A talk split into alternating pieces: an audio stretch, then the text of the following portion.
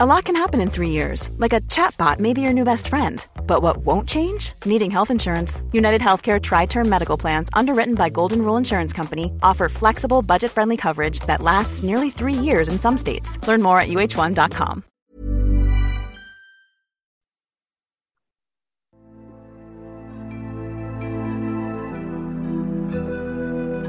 Desde la orilla del océano cósmico, Coffee Break envía su insignificante señal esperando que pueda ser recibida por los cientófilos que pueblan la inmensidad del espacio y el tiempo.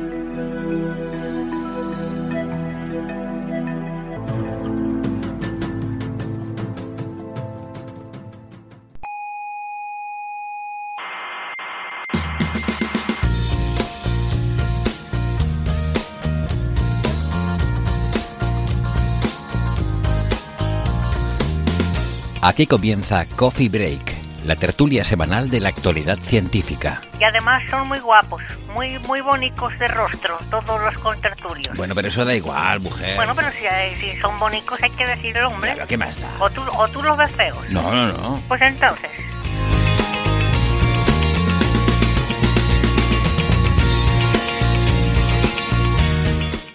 Saludos desde el planeta Tierra a todos los cientófilos y cientófilas y heterótrofos y autótrofas que haya por la galaxia.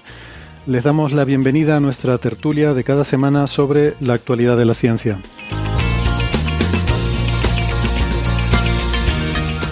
Hoy hablaremos de cármenes y exoplanetas en enanas rojas, de un agujero negro a la fuga, de un estallido que no fue, y del rejuvenecimiento de partículas cuánticas, que espérate tú que se entere Gwyneth Paltrow la que puede liar.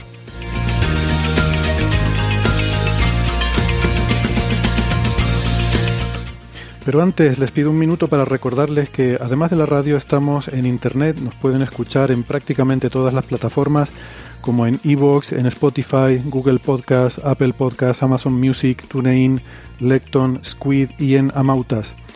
No dejen de suscribirse, que no les cuesta nada y así no se pierden ningún episodio. Ya saben que tenemos una página web que es señalirruido.com, todo junto, con la ñ y todo, no pasa nada, señalirruido.com, y que en esa página tienen todos los episodios anteriores y todas las referencias de los temas que tratamos en cada episodio. Estamos en redes sociales, en Facebook, en Twitter y en Instagram, y ahí nos pueden dejar sus preguntas, dudas, comentarios, sugerencias, críticas, lo que quieran. Eh, también hay un club de fans en Facebook eh, creado por oyentes.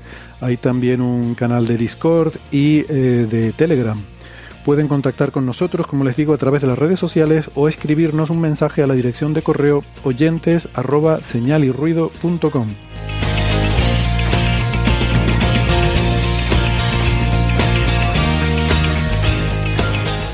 Si prefieren escuchar la radio en las ondas hercianas, nos pueden, nos pueden seguir. Si viven en Canarias, en las emisoras Icoden Daute Radio, Radio ECA, Ondas Yaiza y Radio Juventud.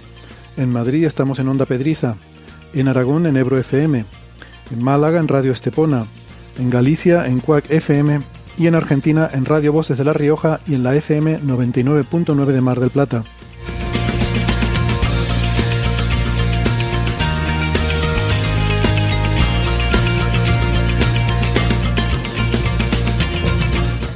Y hoy en el equipo titular tenemos a Isabel Cordero. Hola, ¿qué tal Isabel? ¿Cómo estás?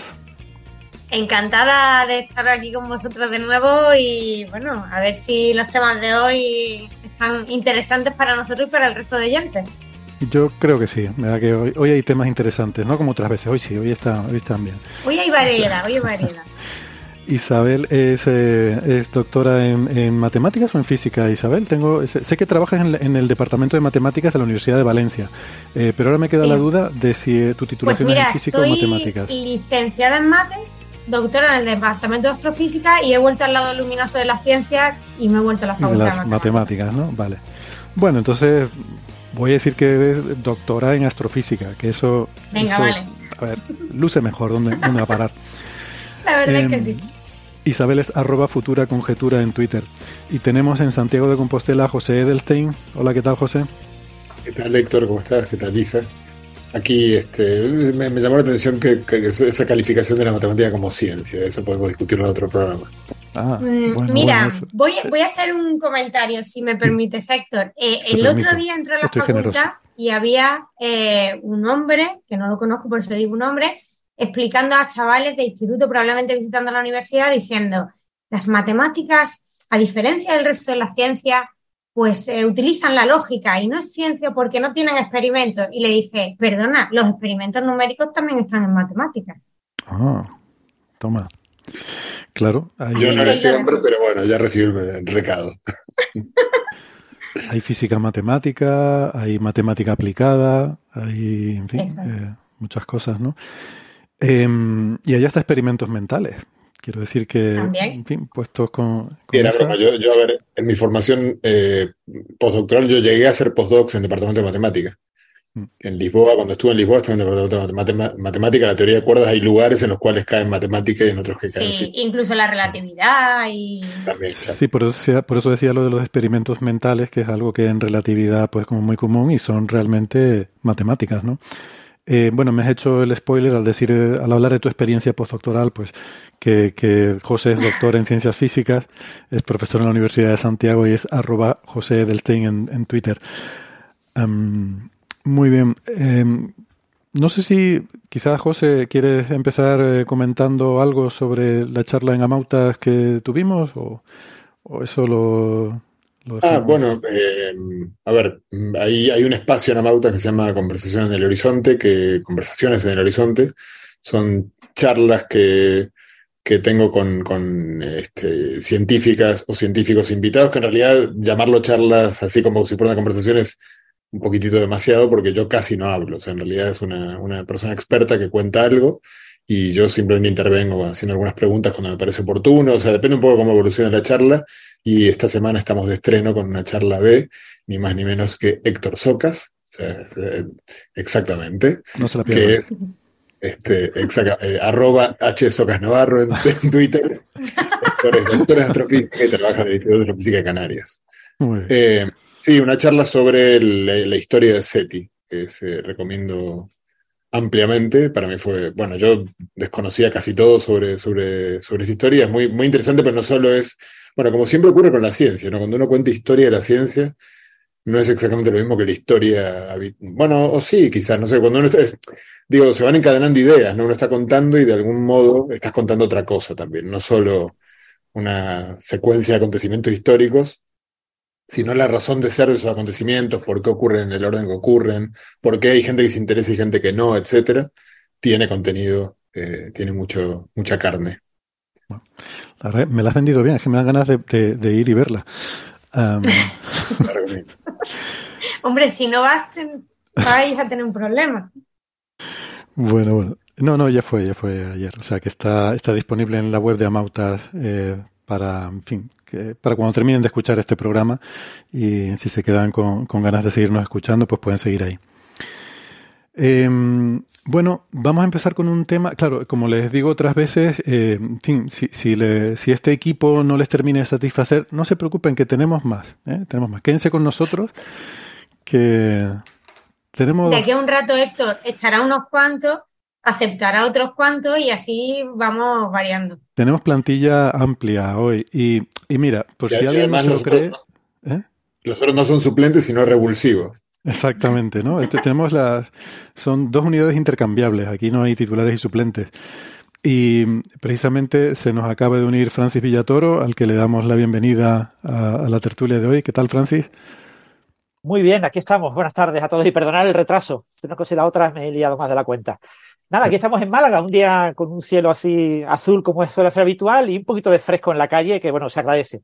Si estás al solecito y estás un buen ratito, te calientas y te sientes como que te revives. Deberían hacerte embajador de, de Málaga, embajador turístico o algo así, porque dan ganas, o sea, es que escuchas a Francis y dan ganas de ir allí a pasear, dicen, no, está el día estupendo para pasear, para no sé qué, un sol que te revive.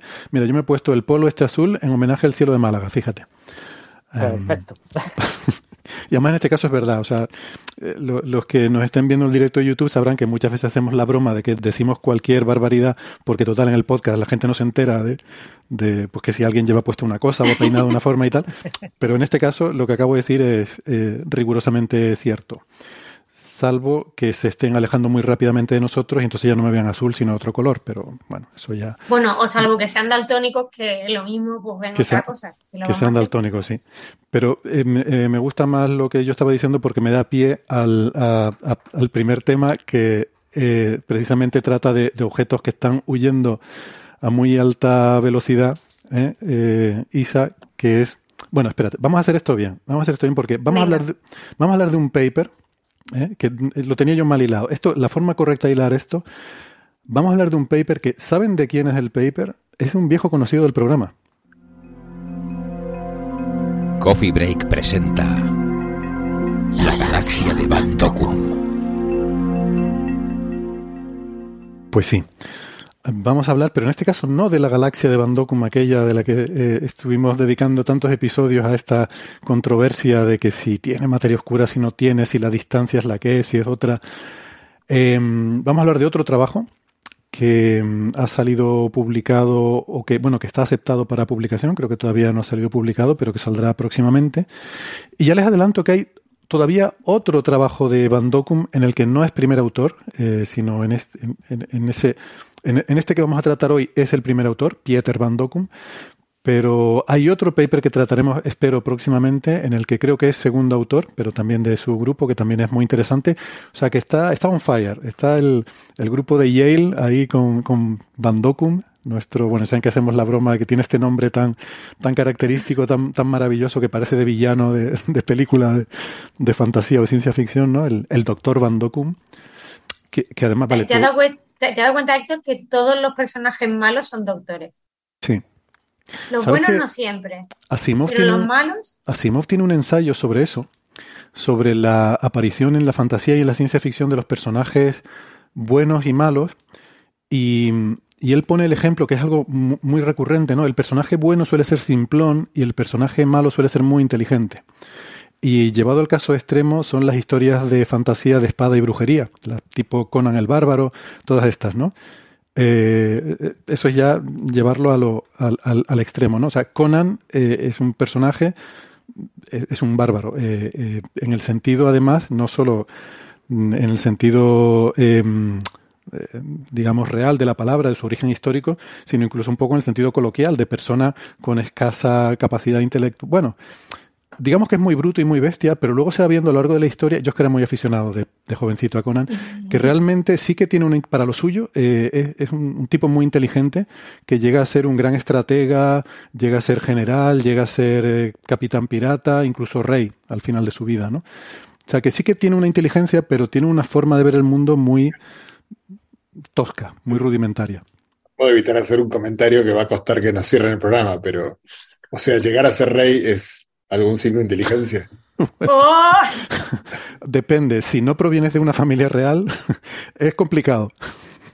Como era el caso de Conan. o sea, de hecho, Conan venía de esclavo, de pequeño, ¿no? De, ser esclavo. Entonces, es, un recorrido más, más difícil que el de la mayoría de los reyes. Bueno, em, entonces, mm, Ah, bueno, y, el, otro lado del espectro están los personajes malvados que suelen ser gurús, brujos, gente versada en las artes arcanas, que viven en torres llenas de libros antiguos y pergaminos.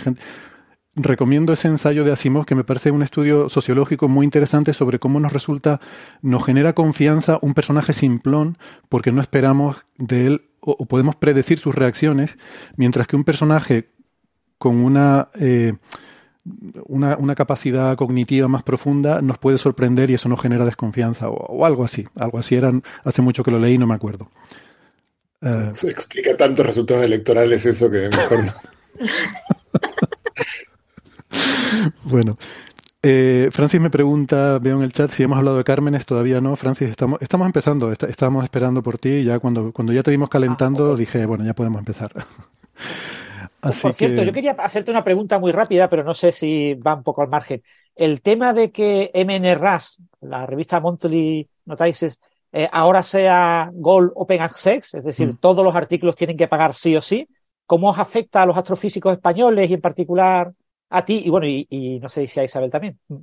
Mm, pues no lo sé, un tema que hemos comentado así, en, por lo menos que he comentado con algunos compañeros en general, eh, por lo menos en el ambiente en el que yo me muevo, los costes de publicación son pequeños comparados con los gastos en general del proyecto y no suele ser suele ser más una cuestión de principios que otra cosa el intentar buscar revistas que no sean de, de pagar por publicar porque parece que pagar por publicar tiene una cierta connotación de de que, de que tu trabajo no tiene suficiente calidad como para ser aceptado sin, sin, sin que tengas que pagar por ello, ¿no? Entonces, tiene un poquito esa connotación, pero bueno, hay muchos compañeros y, compañeras que publican en, APJ hasta hace también un año o dos era también de pago y, ahora ha hecho lo contrario, ¿no? Ah, em, tiene, bueno, eh, tiene diferentes modalidades, digamos, ¿no? Puedes, tú puedes elegir cuando envías tu artículo cuál de las modalidades quieres em, escoger.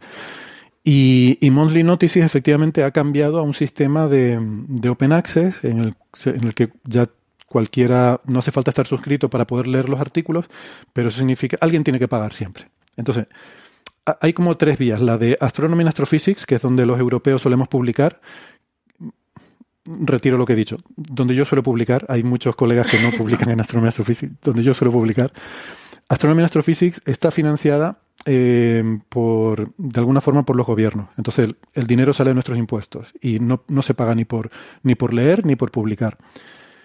Eh, Monthly Notices antes mm, se pagaba por leer, o sea, tú podías publicar allí sin tener que pagar y para suscribirte tenías que pagar. Y ahora ha cambiado a una modalidad en la cual tú pagas por publicar tu artículo y los lectores lo pueden leer gratis. y APJ, la otra gran revista, el Astrophysical Journal, pues tiene diferentes modalidades y tú cuando envías el artículo decides si quieres pagar tú y que la gente lo lea gratis o, o que o, no pagar tú y que, y que tenga que pagar el que lo lee a través de una suscripción. Y hay, diferentes modalidades que elige el autor. Entonces, no sé, es un cacao, pero al final siempre alguien tiene que pagar, que es la cuestión de todo esto, ¿no? Sí, en mi caso, la verdad es que no suelo publicar, bueno, quitando de la colaboración, que no es que política de toda la colaboración, ahí no decido yo tanto, eh, por no decir nada. Eh, pero los que son de pocos autores no publico tanto y en mi caso, eh, como soy ahí un híbrido raro a mitad de camino entre varias cosas, depende mucho del artículo eh, y de a quién potencialmente va a ir, que selecciono las revistas no tanto por pagar o no pagar, sino a, a quién. Entonces, por ejemplo, hay un artículo en Apple Mathematics and Computation de, de hace varias semanas, que ese fue a matemáticas porque era como el método matemático y luego la aplicación en una cosa de neutrinos de supernova y tal, pues claro, como era más para que la gente que haga simulaciones lo lea, pues lo hemos enviado a MNRs. Pero en mi caso es que depende más, yo diría, bueno, no sé, potencialmente quién puede estar interesado en ese tipo de trabajo.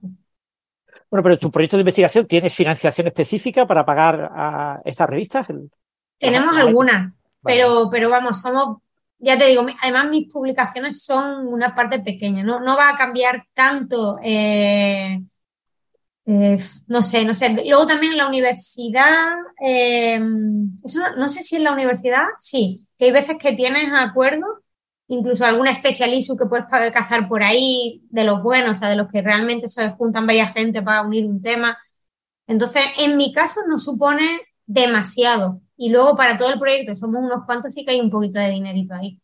Sí, es lo, que te iba a decir, que yo creo que nosotros estamos en un... Eh, eh, no, quizás no somos representativos de, toda la ciencia en ese sentido, porque probablemente sí que tenemos la financiación para, eh, para, para, pagar las publicaciones, ¿no? no suele ser un problema. Y no sé, José, si... Sí, los que no somos representativos, desde luego creo que somos la comunidad de física teórica de altas energías. Nunca en mi vida he pagado por, una, por publicar y yo creo que nadie que yo conozca ha pagado por publicar nunca. Eh, y además somos una comunidad que, el, que bueno, vemos eh, muy rebelde en ese sentido. O sea, ni siquiera es que no pagamos por publicar. Cuando las revistas del Sevier, que eran las revistas dominantes, cuando yo hacía mi doctorado en las revistas dominantes, tú cuando eras un chaval joven haciendo la tesis querías publicar, ver tu, tu artículo con el loguito y con todo esto, ¿no? Porque era como una especie de, casi de fetichismo y de repente hubo una decisión de, boicotear el Sevier y es impresionante, o sea, en, un lapso de tiempo muy, muy breve dejó de enviar casi el 100% de la comunidad sus artículos del Sevier, surgió la revista JHEP, digamos que, que, al principio dependía del ICTP, de CISA, bueno, luego obviamente muchos de estos experimentos de revistas eh, hippies hechas por... Eh, una revista que todavía existe, pero que, bueno, funciona muy mal a nivel de la administración, porque realmente fue un invento de, de, Yao, de, los Calabi-Yao, del matemático Jing-Tun Yao. Eh, en, digamos, fue, él fue el que estuvo detrás, creo que había una sola persona trabajando realmente en la revista, y luego la idea era que fuera una revista bimensual de un solo número, y solo salieron artículos aceptados por todo el comité editorial que incluía a varios premios Nobel, estaba ahí eh, Witten, un montón de personajes que tú decías, wow, ahí, apareció el artículo de Maldacena, el, por ejemplo, y el de Witten, de la conjetura, o sea que ya el, factor de impacto de esa revista pues ya se garantizó que es cercano infinito solo por esos dos artículos. Eh, pero, por ejemplo, funcionaba tan mal que yo publiqué un artículo en esa revista, lo envié, tardó un año en ser aceptado y fue publicado antes de que fuera enviado. Eh, o sea, llevaban más de un año de retraso en la impresión de la revista, entonces salió en el número de mayo de 2000, eh, de 2000 y fue enviado creo que en junio, julio, y lo aceptaron a fin de 2001, o sea, mm, eh, no, no. Bueno, hubo, evidentemente hay, una parte del, que hay que sostener, ¿no? De, empleados para que impriman la revista, para que, para que funcione la maquinaria, ¿no? Pero evidentemente lo que cobraba, Nuclear Physics cobraba una suscripción a las universidades y a las bibliotecas, que era, un, que era un escándalo, un robo absolutamente a mano armada. Digamos, uno, uno veía National Geographic, una revista que, de, que la gente compra en los kioscos, con que financia expediciones, con fotografías a todo color, que se cuesta, no sé, eh, uno la puede comprar en un kiosco y Nuclear Physics costaba la suscripción anual, algo así como 10 mil dólares. Eh, y es una revista en la cual los, los, referees no cobran, los autores no cobran, uno manda el archivo en látex, y con lo cual es print y nada más. No se justifica nada de. Pero, pero quizás esa, esa, es justo la diferencia, ¿no? Que National Geographic la compra la gente en los kioscos y se vende en un montón de sitios, mientras que Nuclear Physics solamente le puede vender a cuatro universidades en España y lo mismo en otros países, ¿no? Ya, ya, pero, pero al mismo tiempo el público es cautivo, o sea, todas las universidades, que es que eso mismo que podría ser un modelo de negocio, si quieres, eh, pactado, en el cual el nivel de ganancia, o sea, el gran tema es que en el capitalismo el, que quiere ganar, si no le ponen ninguna, eh, ninguna barrera, quiere ganar infinito si puede, Entonces, tú tienes toda la biblioteca del mundo que no van a dejar de comprar, porque la biblioteca tiene, eh, es casi un crimen hacia el propio mundo académico, tener un hueco en tu colección.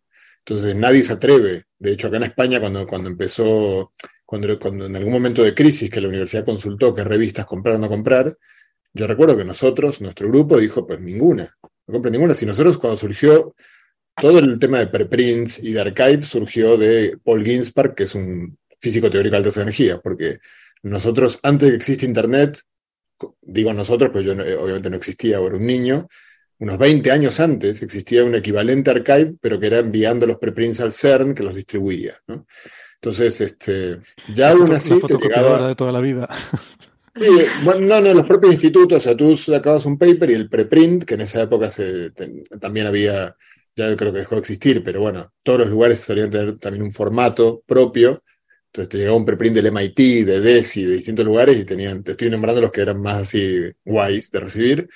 Y entonces te lo enviaban por correo, te llegaban a tu lugar y en todos los lugares por los que yo estuve, haciendo doctorado, postdoc, etcétera, había un una sala con un lugar en el cual se ponían los preprints que iban llegando. Y claro, eran los papers que iban a salir, no sé, seis meses después, mínimo.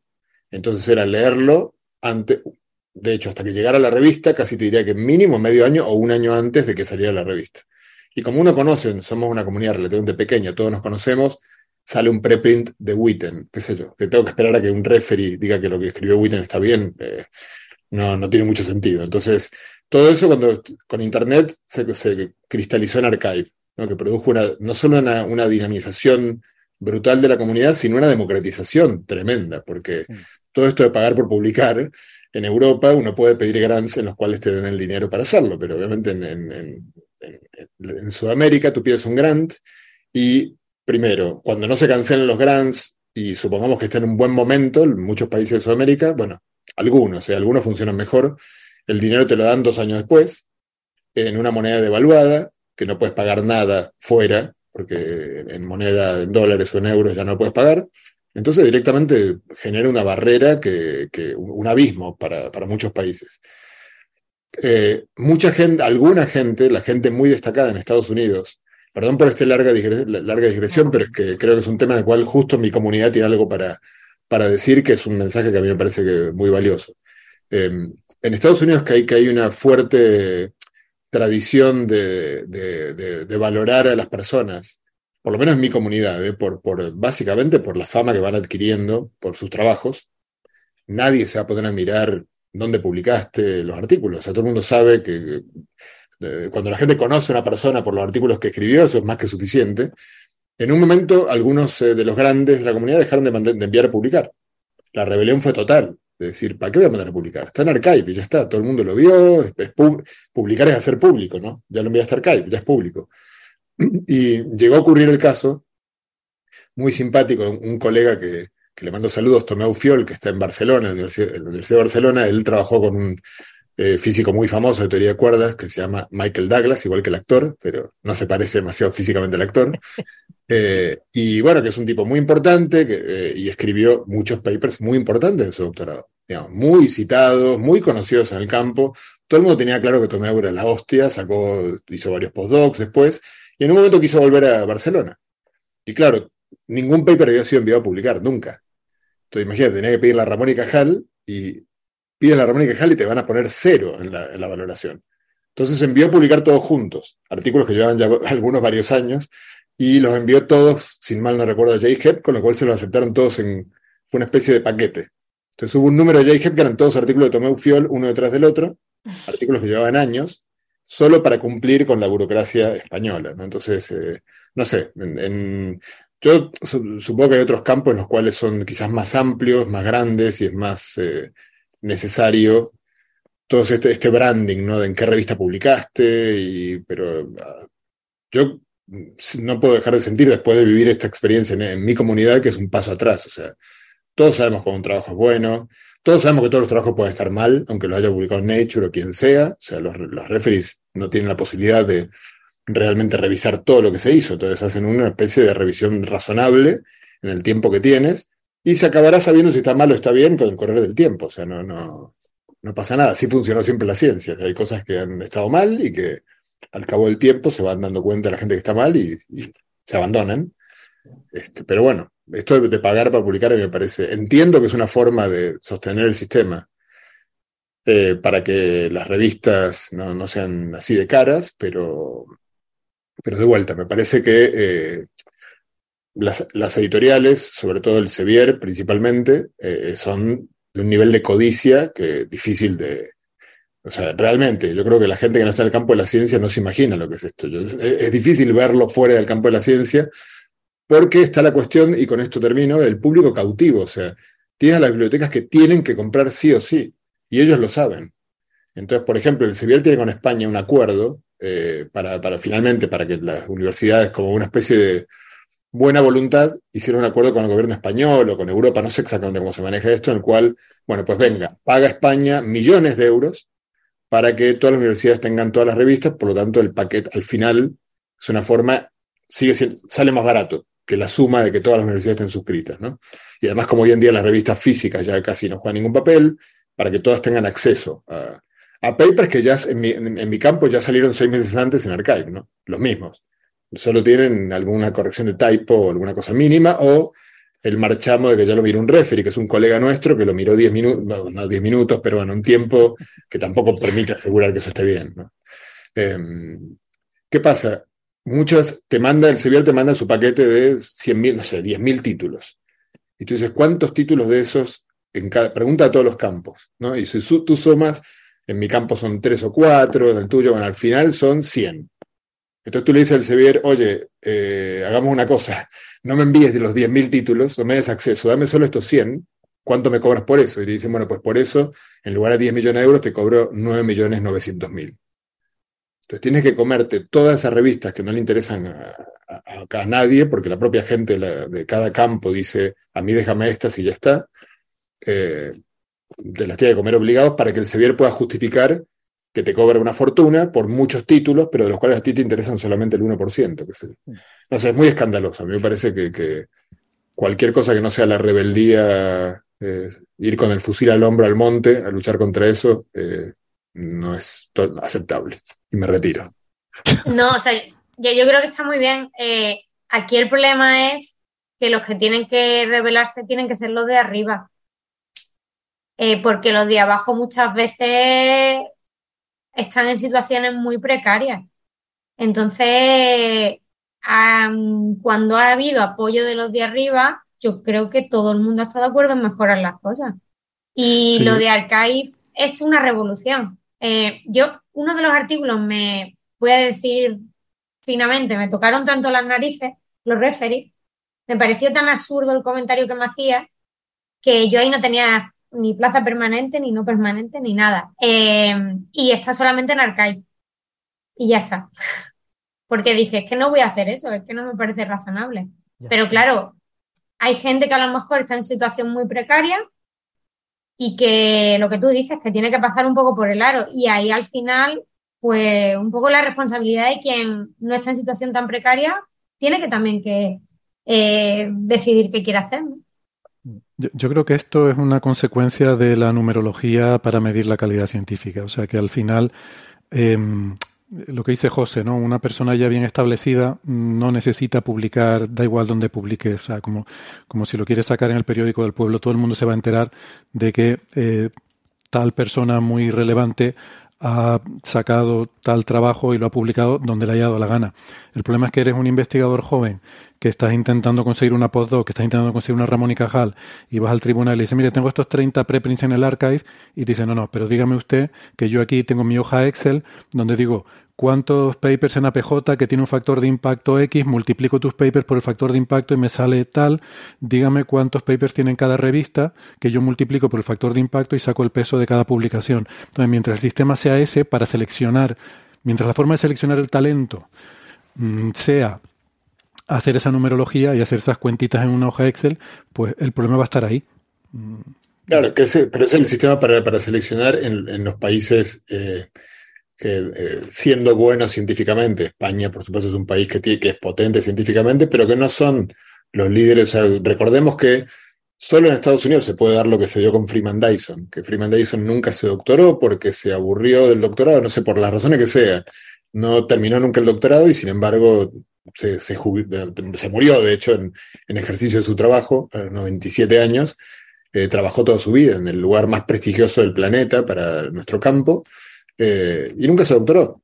Porque, y, y este tipo de cosas, eh, digamos, ahora mismo, por ejemplo, en, nuestro campo, que algún día hablaremos de su trabajo, no recuerdo si lo, si lo hemos hecho en algún episodio, hay un chico muy joven que es ahora una gran figura, que es este Geoff Pennington, y Pennington eh, hizo escribió un paper él solo, eh, que lo, envió al archive, eh, en, el, digamos, en el medio de cuando la gente estaba haciendo cosas de entrelazamiento em, de la radiación de Hawking, y produjo un impacto tan brutal el paper, que directamente Pennington ya era tratado casi como, un, como uno de los líderes del campo cuando no había terminado el doctorado todavía. En España no, le darían una postdoc. Bueno, en fin, esto, estos son nuestras batallitas, ¿no? Que me, da la impresión de que son como cuando eh, se ponen los abuelitos a hablar de cuando hicieron la mili, pero yo no sé si, ah, si a nuestra audiencia le, le, interesan mucho los problemas de las publicaciones científicas y tal. Bueno, quizás sí, ¿no? Porque hay gente que nos pregunta y, y le interesan estos temas. Yo creo que, yo creo que sí pero bueno, no sé. Yo, he sacado el tema un poco por eso, porque ahora ha sido noticia y, bueno, ese tipo de movidas son los que están haciendo. Estaba mirando ahora los números. España en 2023 va a pagar unos 28 millones de euros a Elsevier, unos 8 millones a Willy y 6 millones a Springer. Springer incluye Nature. Springer Nature. O sea, son, son más de 40 millones de, de euros en revistas y en las cuatro grandes editoriales. Después hay muchas otras editoriales más pequeñas. Son números realmente escandalosos, pero bueno, es lo que hay. España lo que tiene que aprender es no, no pagar las revistas sino a los árbitros, como se hace, eh, bueno, no, vamos a cambiar de tema. que pues, esa es otra, que a los árbitros no se les paga en el mundo de la ciencia, los referís. Eh, en otros ámbitos eh, vemos que sí, pero en la ciencia no. Em, perdón por esta divagación.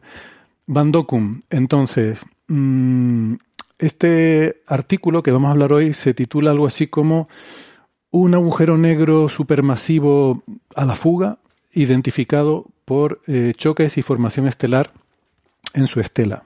Eh, me parece súper bonito, Isa, lo que, lo que han visto aquí en este artículo. Sí, además, bueno, em, sin prejuicios anteriores, he de decir que creo que el artículo es está muy bien escrito, eh, es bonito de leer y además el, eh, resumencillo, digamos, que ha aparecido en, em, a ver dónde está que no lo encuentro, en Life Science, también está bastante bien escrito y bastante bonito de leer. O sea, que el artículo esté bien y que la nota de prensa o vamos a decir la difusión en, otros formatos de, público más general también esté bien. Sabemos que no es siempre lo que pasa, entonces quería empezar diciendo esto. Eh, y bueno, eh, así como resumen, se trata de, un agujero negro supermasivo, de los que muchas veces encontramos en los centros de la galaxia. Hay toda la fuga, ¿no? Que parece pues haber sido expulsado, eyectado de su propia galaxia y que ha dejado una estela eh, a su paso en ese camino de expulsión. Eh, como, como han mencionado antes, eh, está aceptado desde la semana pasada en Astrophysical Journal Letters y es la primera evidencia observacional de este fenómeno, porque sí que tenemos cosas parecidas en simulación. Del fenómeno de expulsión, ¿no? Exacto, exacto. Ahora os comentaré un par de detalles. Eh, entonces, y luego además me gusta mucho que dicen que fue una serendipia, y lo comentan tanto en el artículo como en el artículo más de público general, porque en realidad lo que estaban haciendo era observar eh, con el Hubble Space Telescope una galaxia enana RCP-28 a 7.500 millones de años luz y, y lo que descubren es esta estela. O sea, no estaban buscando una estela, pero aparece esta estela y empiezan a, eh, analizar un poco todo lo que hay, todo lo que ven, ¿no? Entonces, bueno, eh, lo primero que se podría pensar, y esto se analiza bastante bien en el artículo, es que se trata en realidad pues de un chorro o un jet, digamos la traducción al castellano sería un chorro, un chorro relativista extragaláctico que emerge eh, de un núcleo activo de galaxia con un agujero negro central supermasivo, supermasivo que hace de motor central, ¿no? Entonces sabemos que mm, uno de los escenarios es eh, el centro de una galaxia con un agujero negro supermasivo, eh, estamos hablando de millones de veces la masa del Sol, quizás un disco de acreción de materia, probablemente campos magnéticos super bestias, que hace que se produce una, digamos, un lugar preferente de eh, emisión de materia, pero a velocidades, eh, eh, bueno, casi, casi muy relativistas, muy grandes, y entonces por eso hay que tratarlo de manera relativista. Y esos chorros son tan bestias que salen de la propia galaxia, ¿no? Entonces ahí tienes un agujero negro supermasivo, tienes un chorro, tienes choques. Estos chorros son, bueno, toda la magnetohidrodinámica relativista, porque hay materia, hay campos magnéticos, hay velocidades grandes, son súper bonitos. Si, si queréis poner una foto así artística en vuestra casa, pues os imprimís una foto de esta simulación, porque hay un montón de inestabilidades de plasma, de choques, de eh, según el eh, ángulo de apertura y las propiedades que les pongas a esa simulación, pues eh, vuelven a colimarse y se producen como mini onditas y está muy chulo, bueno. Entonces, esa sería como una posibilidad. Ah, pues estoy viendo un chorro que sale de una galaxia, probablemente con un agujero negro supermasivo, pues quizás pueda ser algo de esto, ¿no? Eh, en ese caso, os estoy contando como lo que no va a ser, pero aprovecho porque me parecía bonito. En ese caso, lo que parece o lo que uno espera es que, como es el agujero negro, el motor, digamos, el que está emitiendo o a través de él se está emitiendo la materia, pues lo que tú esperas es que haya mucha materia emitiéndose y energía y luego conforme el chorro va avanzando tiene que pelearse con el medio interestelar, se forman choques, se forman cositas muy bonitas y entonces va como penetrando y avanzando y según lo que se vaya encontrando, pues puede a veces tener más resistencia o menos resistencia y se forman pues forman más eh, según la velocidad a la que vayan, se pueden formar formas muy diferentes. Entonces, en este caso, sin embargo, eh, lo que ven es lo contrario. Cuanto más cerca eh, cuando miden, digamos, la emisión, la energía, la luminosidad, en fin, hay varios términos astronómicos que no controlo tanto, pero en fin, cuando avanzan en esa, en esa estela, lo que ven es que eh, la emisión más intensa está al final de esa estela. Si fuera un chorro que emerge, que el motor es el agujero negro supermasivo, el centro de la galaxia y todo lo que hay alrededor, pues tú esperarías que la emisión más fuerte estuviera al principio, no al final. Entonces, eh, por ahí dicen, pues esto tiene pinta de ser algo diferente. Em, lo que parece, lo que parece que es, después de hacer un montón de pruebas, es que lo que hay al final de ese chorro es un agujero negro supermasivo. Y lo que ha pasado es que conforme ese agujero negro supermasivo, ahora veremos por qué estaba por ahí de parranda o de lo que fuera, eh, está avanzando, pues obviamente ahí hay mucha energía, mucha materia, eh, se producen, comprime, ese avance comprime el gas interestelar y se producen eh, el escenario idóneo para que se empiece a formar alguna estrella o se empiece a ver, digamos, actividad, ¿no? Entonces, esa estela, en realidad, eh, es como que va empujando el gas, va presionando, va generando las condiciones para que va formando galaxias. Y me pareció súper bonito cuando le leí. O sea, tienes un agujero negro supermasivo que crea estrellas a su paso. Bueno, una, una manera un poco más artística, ¿no? Pero por ahí van los tiros. Eh, bueno, la estimación de es que el agujero negro expulsado tenga unas 20 millones de masas solares, por eso estamos hablando de agujeros negros supermasivos, y que tenga una velocidad con respecto a su galaxia, eh, vamos a decir anfitriona o algo así, de unos 5,6 millones de kilómetros por hora. Eh, si lo he leído bien, pero bueno, puede que haya, me haya ido un número. Vamos, la velocidad es realmente muy, muy grande, ¿no? Eh, hay un par de posibles. Yo, lo tengo aquí en kilómetros por segundo, 1600 kilómetros por segundo. Que puede ser. Vale, pues, eso quizás el, cambio de unidades por ahí, por ahí vaya. Eh, exacto, exacto. Por ahí, por ahí. Pero bueno, la, magnitud es ese, sí. La idea, eh, probablemente lo de kilómetros por hora habrá sido un número más para público general, porque estamos más acostumbrados a esas cantidades, pero bueno. Entonces, ¿Cuántos campos de fútbol por, por día? Bueno, según, ¿eh? Si son de Oliver y Benji, esos campos de fútbol. sí, sí. Bueno, y, claro, o sea, el artículo está muy bien eh, y una de las preguntas abiertas es, vale, entonces no tiene pinta de ser un chorro de los de AGN, tiene pinta de que es un agujero negro que, pues por todo lo que involucra ese desplazamiento, ha dejado esa estela, y por qué está ahí.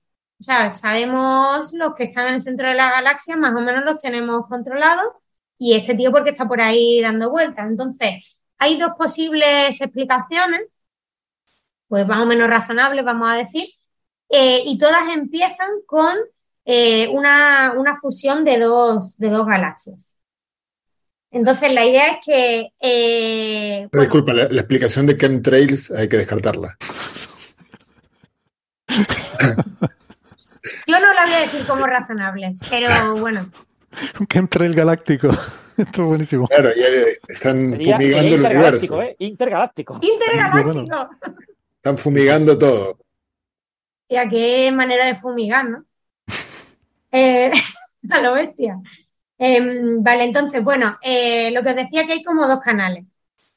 cualquiera de los dos canales empieza de la misma manera. Y es, yo tengo una fusión de dos galaxias y llevan sus dos agujeros negros supermasivos cada una de ellas. Entonces, aunque estamos acostumbrados a escuchar, por ejemplo, lo de las ondas gravitatorias, ¿no? Que eh, las detecciones de binarias de agujeros negros duran milisegundos, pero duran milisegundos la parte final cuando ya están muy cerquita. Eh, cuando están todos, digamos, están ya eh, ligadas gravitacionalmente y esos dos objetos están girando uno alrededor del otro, ahí se pueden tirar del orden de miles de eh, millones de años en este proceso. O sea, ahí hay, hay tiempo para que pase de todo en, esa, en, esa, en ese baile. Entonces, las dos posibilidades es que mientras que están dando vueltas, uno alrededor del otro, pero todavía no están cerca de fusionaje, pues aparezca alguien candidato a poliamor, ¿no?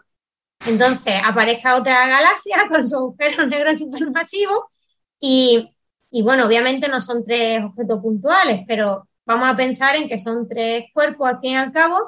Eh, el comportamiento puede ser muy caótico y puede ser que el poliamor no funcione muy bien y que al final uno de esos dos agujeros negros pues se vaya con el que es recién llegado y el otro, por dinámica, eh, pueda salir disparado y, ser expulsado de ese baile galáctico, ¿no? Como lo queramos llamar. Como la vida misma. Dos son, dos son compañía y tres son multitud, ¿no? bueno, a ver, ahora yo creo que esa es la, relación estándar. Pero, oye, lo mismo hay tres aguantas. Yo creo que aguantas un rato, ¿no? O sea, eh, aguanta, puedes aguantar los tres ahí un rato, pero al final alguno dice, mira, sobro, me voy por aquí. Entonces, los, otros dos llevaban, los otros dos llevaban ahí miles de millones de años probablemente, y poquito a poco acercándose, poquito a poco acercándose, ¿no? Eh, con perspectivas de fusionarse en algún momento, emitiendo ondas gravitacionales. El compromiso no llegaba, dilo, dilo Héctor, el compromiso no llegaba. El anillo para cuándo, ¿no? Y, de repente aparece un, tercero y, y entonces la cosa se complica. Y se vuelve inestable, la situación se vuelve inestable. Exacto, esa sería la primera posibilidad. Y la segunda posibilidad... Perdón, eh, para cerrar el, este paralelismo de, prensa rosa, hay que decir los, los agujeros de supermasivos no son despechados, porque el que se decide irse se va, se fuga de la galaxia, o sea, es una decisión drástica, eh, drástica, o sea, se va como, como el astronauta ese que se va... Se va a toda velocidad. A nunca volver, ¿no? A toda velocidad, sí, sí. A toda velocidad. Yo estoy conmovido. Es, em, bueno, pero él dice, yo aquí no pinto nada, me voy a buscarme la vida, ¿no? Entonces el hombre pues se va para allá a su ritmo y ya está. Claro, porque dice, no va a encontrar, presumiblemente no va a encontrar nunca nadie más, o sea, se va a vivir en la soledad. Una vida, mm. exactamente. Se va a la montaña ahí a ver la soledad cósmica. Bueno, pero va dejando estrellas a su paso. Y para colmo, tiene la generosidad de dejar estrellas a su paso, increíble. Son, un reguero de las estrellas son un reguero de lágrimas que deja el agujero. Es bonito, hablando de reguero de lágrimas, y con esto solo es que lo, lo quería comentar antes, cuando Isabel lo explicó fantástico, que, es, muy parecido al efecto de un avión. O sea, por eso dije lo del chemtrail, me vino a la cabeza, mm. porque no es, no es la misma física, pero bueno, se parece bastante. ¿no? ¿Sabes la analogía que yo pensaba hacer? Una cámara de niebla. Luego bueno, sí, mm. sí, que es la misma. Mm. Una partícula en una cámara de niebla. Pero, eh, luego entramos en eso porque puede ser eh, interesante, ¿no? El, comentar esos efectos, ¿no? De desestabilizar la nube de, material que hay alrededor y tal. Pero es brutal que es tan grande el agujero supermasivo que en lugar de dejar gotas de, de, agua, deja estrellas. O sea, es una locura increíble. Sí, sí. sí, sí la verdad es que es alucinante. Em, bueno, y la, segunda posibilidad es qué mal pensado que eres, que no hay nadie más. Eh, entonces, la segunda posibilidad, y esto, vamos, me ha, gustado mucho leerlo porque le estaba comentando antes a Héctor, yo esto lo viví en simulaciones numéricas. Cuando empecé el doctorado. Qué, susto, cuando me dijiste lo viví, por un momento. No, no, lo viví en simulaciones numéricas. Em, porque, claro, se menciona, por ejemplo, trabajos de Campanelli en 2007 y yo empecé mi doctorado en 2006.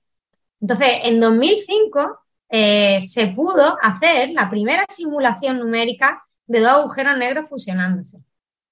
Que no nos olvidemos ¿eh? que aquí hay que tener humildad para decir, tenemos limitaciones y hay veces que cuesta resolver un problema. Entonces, cuando se empiezan a hacer simulaciones de agujeros negros, de binaria de agujeros negros y si solo hay agujeros negros, en realidad que sean más masivos o menos masivos no importa porque podéis poner un, factor global eh, y no cambia la dinámica, ¿vale? Eh, se empiezan primero con dos objetos que son muy parecidos entre sí demás, ¿vale? Entonces en ese caso se consigue por fin hacer la simulación y tal. Cuando la gente empieza, tiene la capacidad computacional y algorítmica de, hacer fusiones de agujeros negros con configuraciones iniciales menos simétricas, empiezan a aparecer cosas tan curiosas que luego se entiende por conservación de momento y tal, y es que cuando los dos agujeros negros tienen tanto masas diferentes como configuraciones de, spin, de, rotación diferentes, no me acuerdo exactamente cuál era la mejor o peor, pero vamos, puede pasar. Eh, cuando se fusiona el agujero negro, el agujero negro que queda no se queda quietecito en mitad, sino que tiene una velocidad de escape o no sé cómo llamarlo, una kick velocity. Eh, esa kick velocity, en algunos casos excepcionales, y excepcional significa que puede que sea raro, pero podría pasar, son de uno, eh, podría ser hasta de 5.000 kilómetros por segundo. Estos son simulaciones, obviamente estoy hablando solo de agujeros negros, aquí estamos hablando de la galaxia, pero bueno, para que nos hagamos una idea de cosas que podrían pasar, ¿no? Entonces, podría pasar simplemente que en este baile la asimetría de los dos objetos sea tal que el objeto final pues tenga momento como para no quedarse ahí, ¿no? Como cuando tenemos un baile de dos personas y empezamos a girar y si las dos no somos más o menos iguales o no giramos al mismo tiempo, aunque estemos cogidas de las manos, pues puede que terminemos pues, saliendo dando vueltas, pero saliendo disparas en alguna dirección. Mm. Em, y entonces esto fue además uno de los efectos, a mí me gustaron, de los más bonitos que salieron de las simulaciones. O sea, poner a prueba diferentes configuraciones para ver el objeto final, qué, propiedades podía, podía tener. Entonces, según el eh, dato, que ahora no lo veo, pero que tiene que estar por ahí, que ha comentado aquí, 1.600 kilómetros por segundo, en kilómetros por segundo, entra dentro del rango de esta segunda opción. Y, yo no sé exactamente, porque no me he leído todos los detalles de la parte más astronómica, pero vamos a decir que de, manera dinámica las dos opciones podrían tener sentido. Eh, y claro, lo, lo, chulo está en que aunque tú sepas que esto puede pasar, pues que salga hacia una dirección o hacia otra, depende tan poquito de los datos iniciales que buscar este tipo de eventos pues se buscan una, buscan un pajar.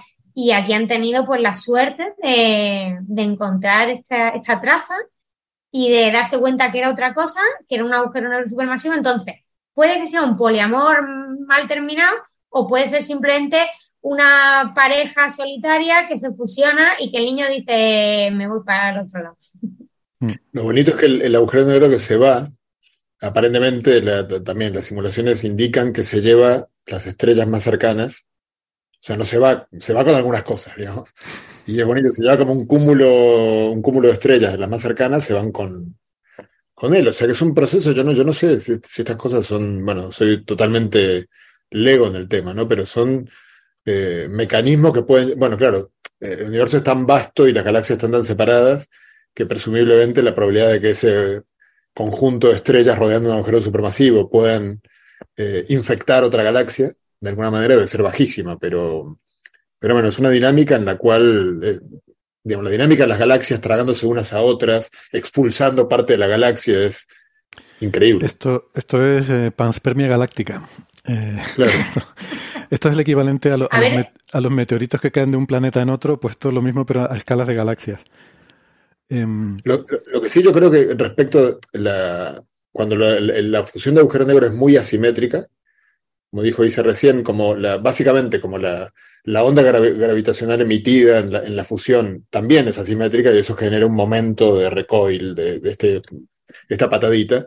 Y yo creo que, que, o sea, yo tenía entendido que, que incluso en las ondas que ya se han visto, eh, muchas son candidatas a un agujero negro resultante que haya podido salir de la galaxia. O sea, es compatible los valores de la velocidad final del agujero negro con, con la velocidad de escape de la galaxia. Entonces yo creo que yo creo que no es tan raro, o sea, por lo menos la expectativa, o sea, verlo es, eh, eh, exacto, difícil, por supuesto, pero, pero creo que la expectativa es que muchas veces ocurra eso, ¿no? Y que el agujero negro resultante salga por ahí.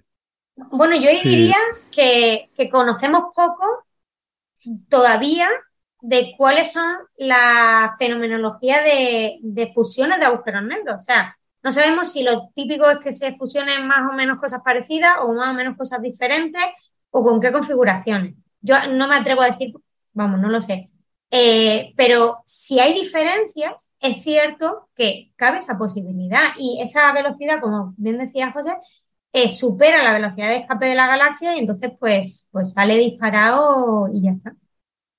en términos de masa debería ser, debería haber, perdón, una distribución en principio aleatoria. El término de momentos angulares es más, más dudoso para mí porque porque ahí sí que podría, eh, que lo mismo ocurre con, las órbitas planetarias, que como son procesos que son muy largos, que la dinámica de, de momentos angulares termina enderezándose y, y, poniéndose paralelos o muy aproximadamente paralelos. No lo Sí, efectivamente, efectivamente. Eh, lo que pasa es que, bueno, voy a ser muy prudente. Se piensa que eso es lo que pasa y lo que hacemos muchas veces es que nuestras simulaciones, los datos iniciales, empiezan asumiendo eso. ¿Hay Sí. alguna simulación? Mm, Recuerdo algunos comentarios de, de Andreas colega que hacía este tipo de simulaciones, tal de mi edad, eh, que me decía que realmente habían intentado algún ejemplo y sí, la, distribución de los spins no afectaba tanto, las masas afectaban más.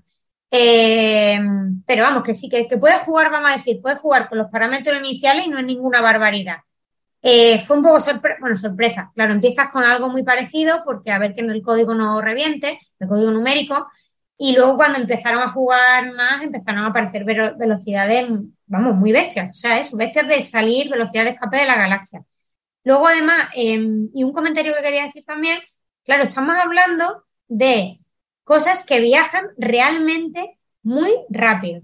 Y muy rápido es que, eh, como se menciona en el artículo, eh, ionizas el gas por el que pasa, produces eh, choques, tanto delante como detrás, como dentro de la materia. Entonces, eh, bueno, también son eh, laboratorios, en este caso si las simulaciones eran laboratorios computacionales, pero la parte del laboratorio astrofísico, donde se pueden, se pueden ver un montón de interacciones entre materia y campo, campo magnético y eléctrico. Entonces es un como una selva súper bonita para, para explorar la dinámica de, estas ecuaciones de la magnetohidrodinámica relativista.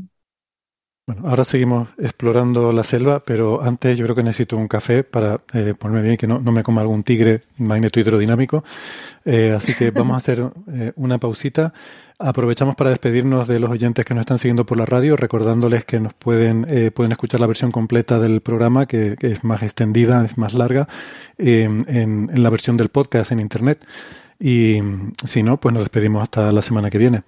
Si están escuchándonos en Internet, no toquen nada, que ya volvemos. Adiós. Chao, chao. Chao, hasta luego. Hasta luego.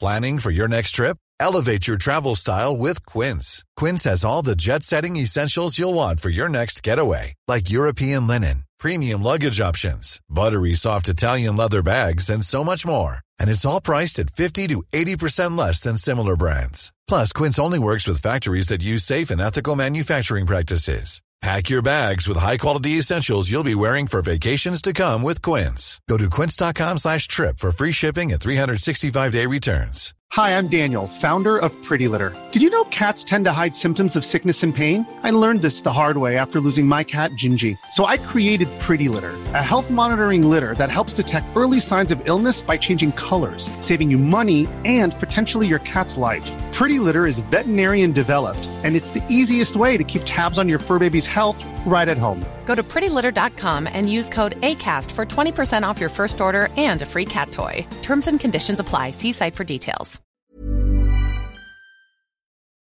Bien, gracias por seguir con nosotros. Ya estamos de vuelta. Yo todavía con el café caliente aquí en la mano. Y aprovechamos para saludar a Gastón Giribet, que ahora se nos une a la tertulia. Gastón es doctor en ciencias físicas, profesor en la Universidad de Nueva York. Es arroba Gastón Giribet en Twitter. ¿Qué tal, Gastón? ¿Cómo estás?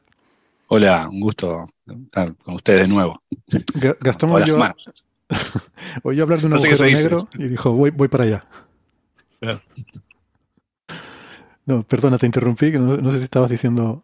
No, no, que me siento gracioso haciendo eso. eh, todavía no me acostumbro, me suena, me suena a, un- a una caricatura de mí mismo saludar como en la tele o en el radio. Está bien, pero estamos en la radio, sí. Pero me suena gracioso. eso. Me siento como estoy jugando con amigos. ¿no? Te digo, gracias. Es, es- es un guto estar con ustedes. Y me suena toda esta cosa acá acartonada, me, me- me causa gracia escucharlo de mí mismo. Está genial. Me encanta.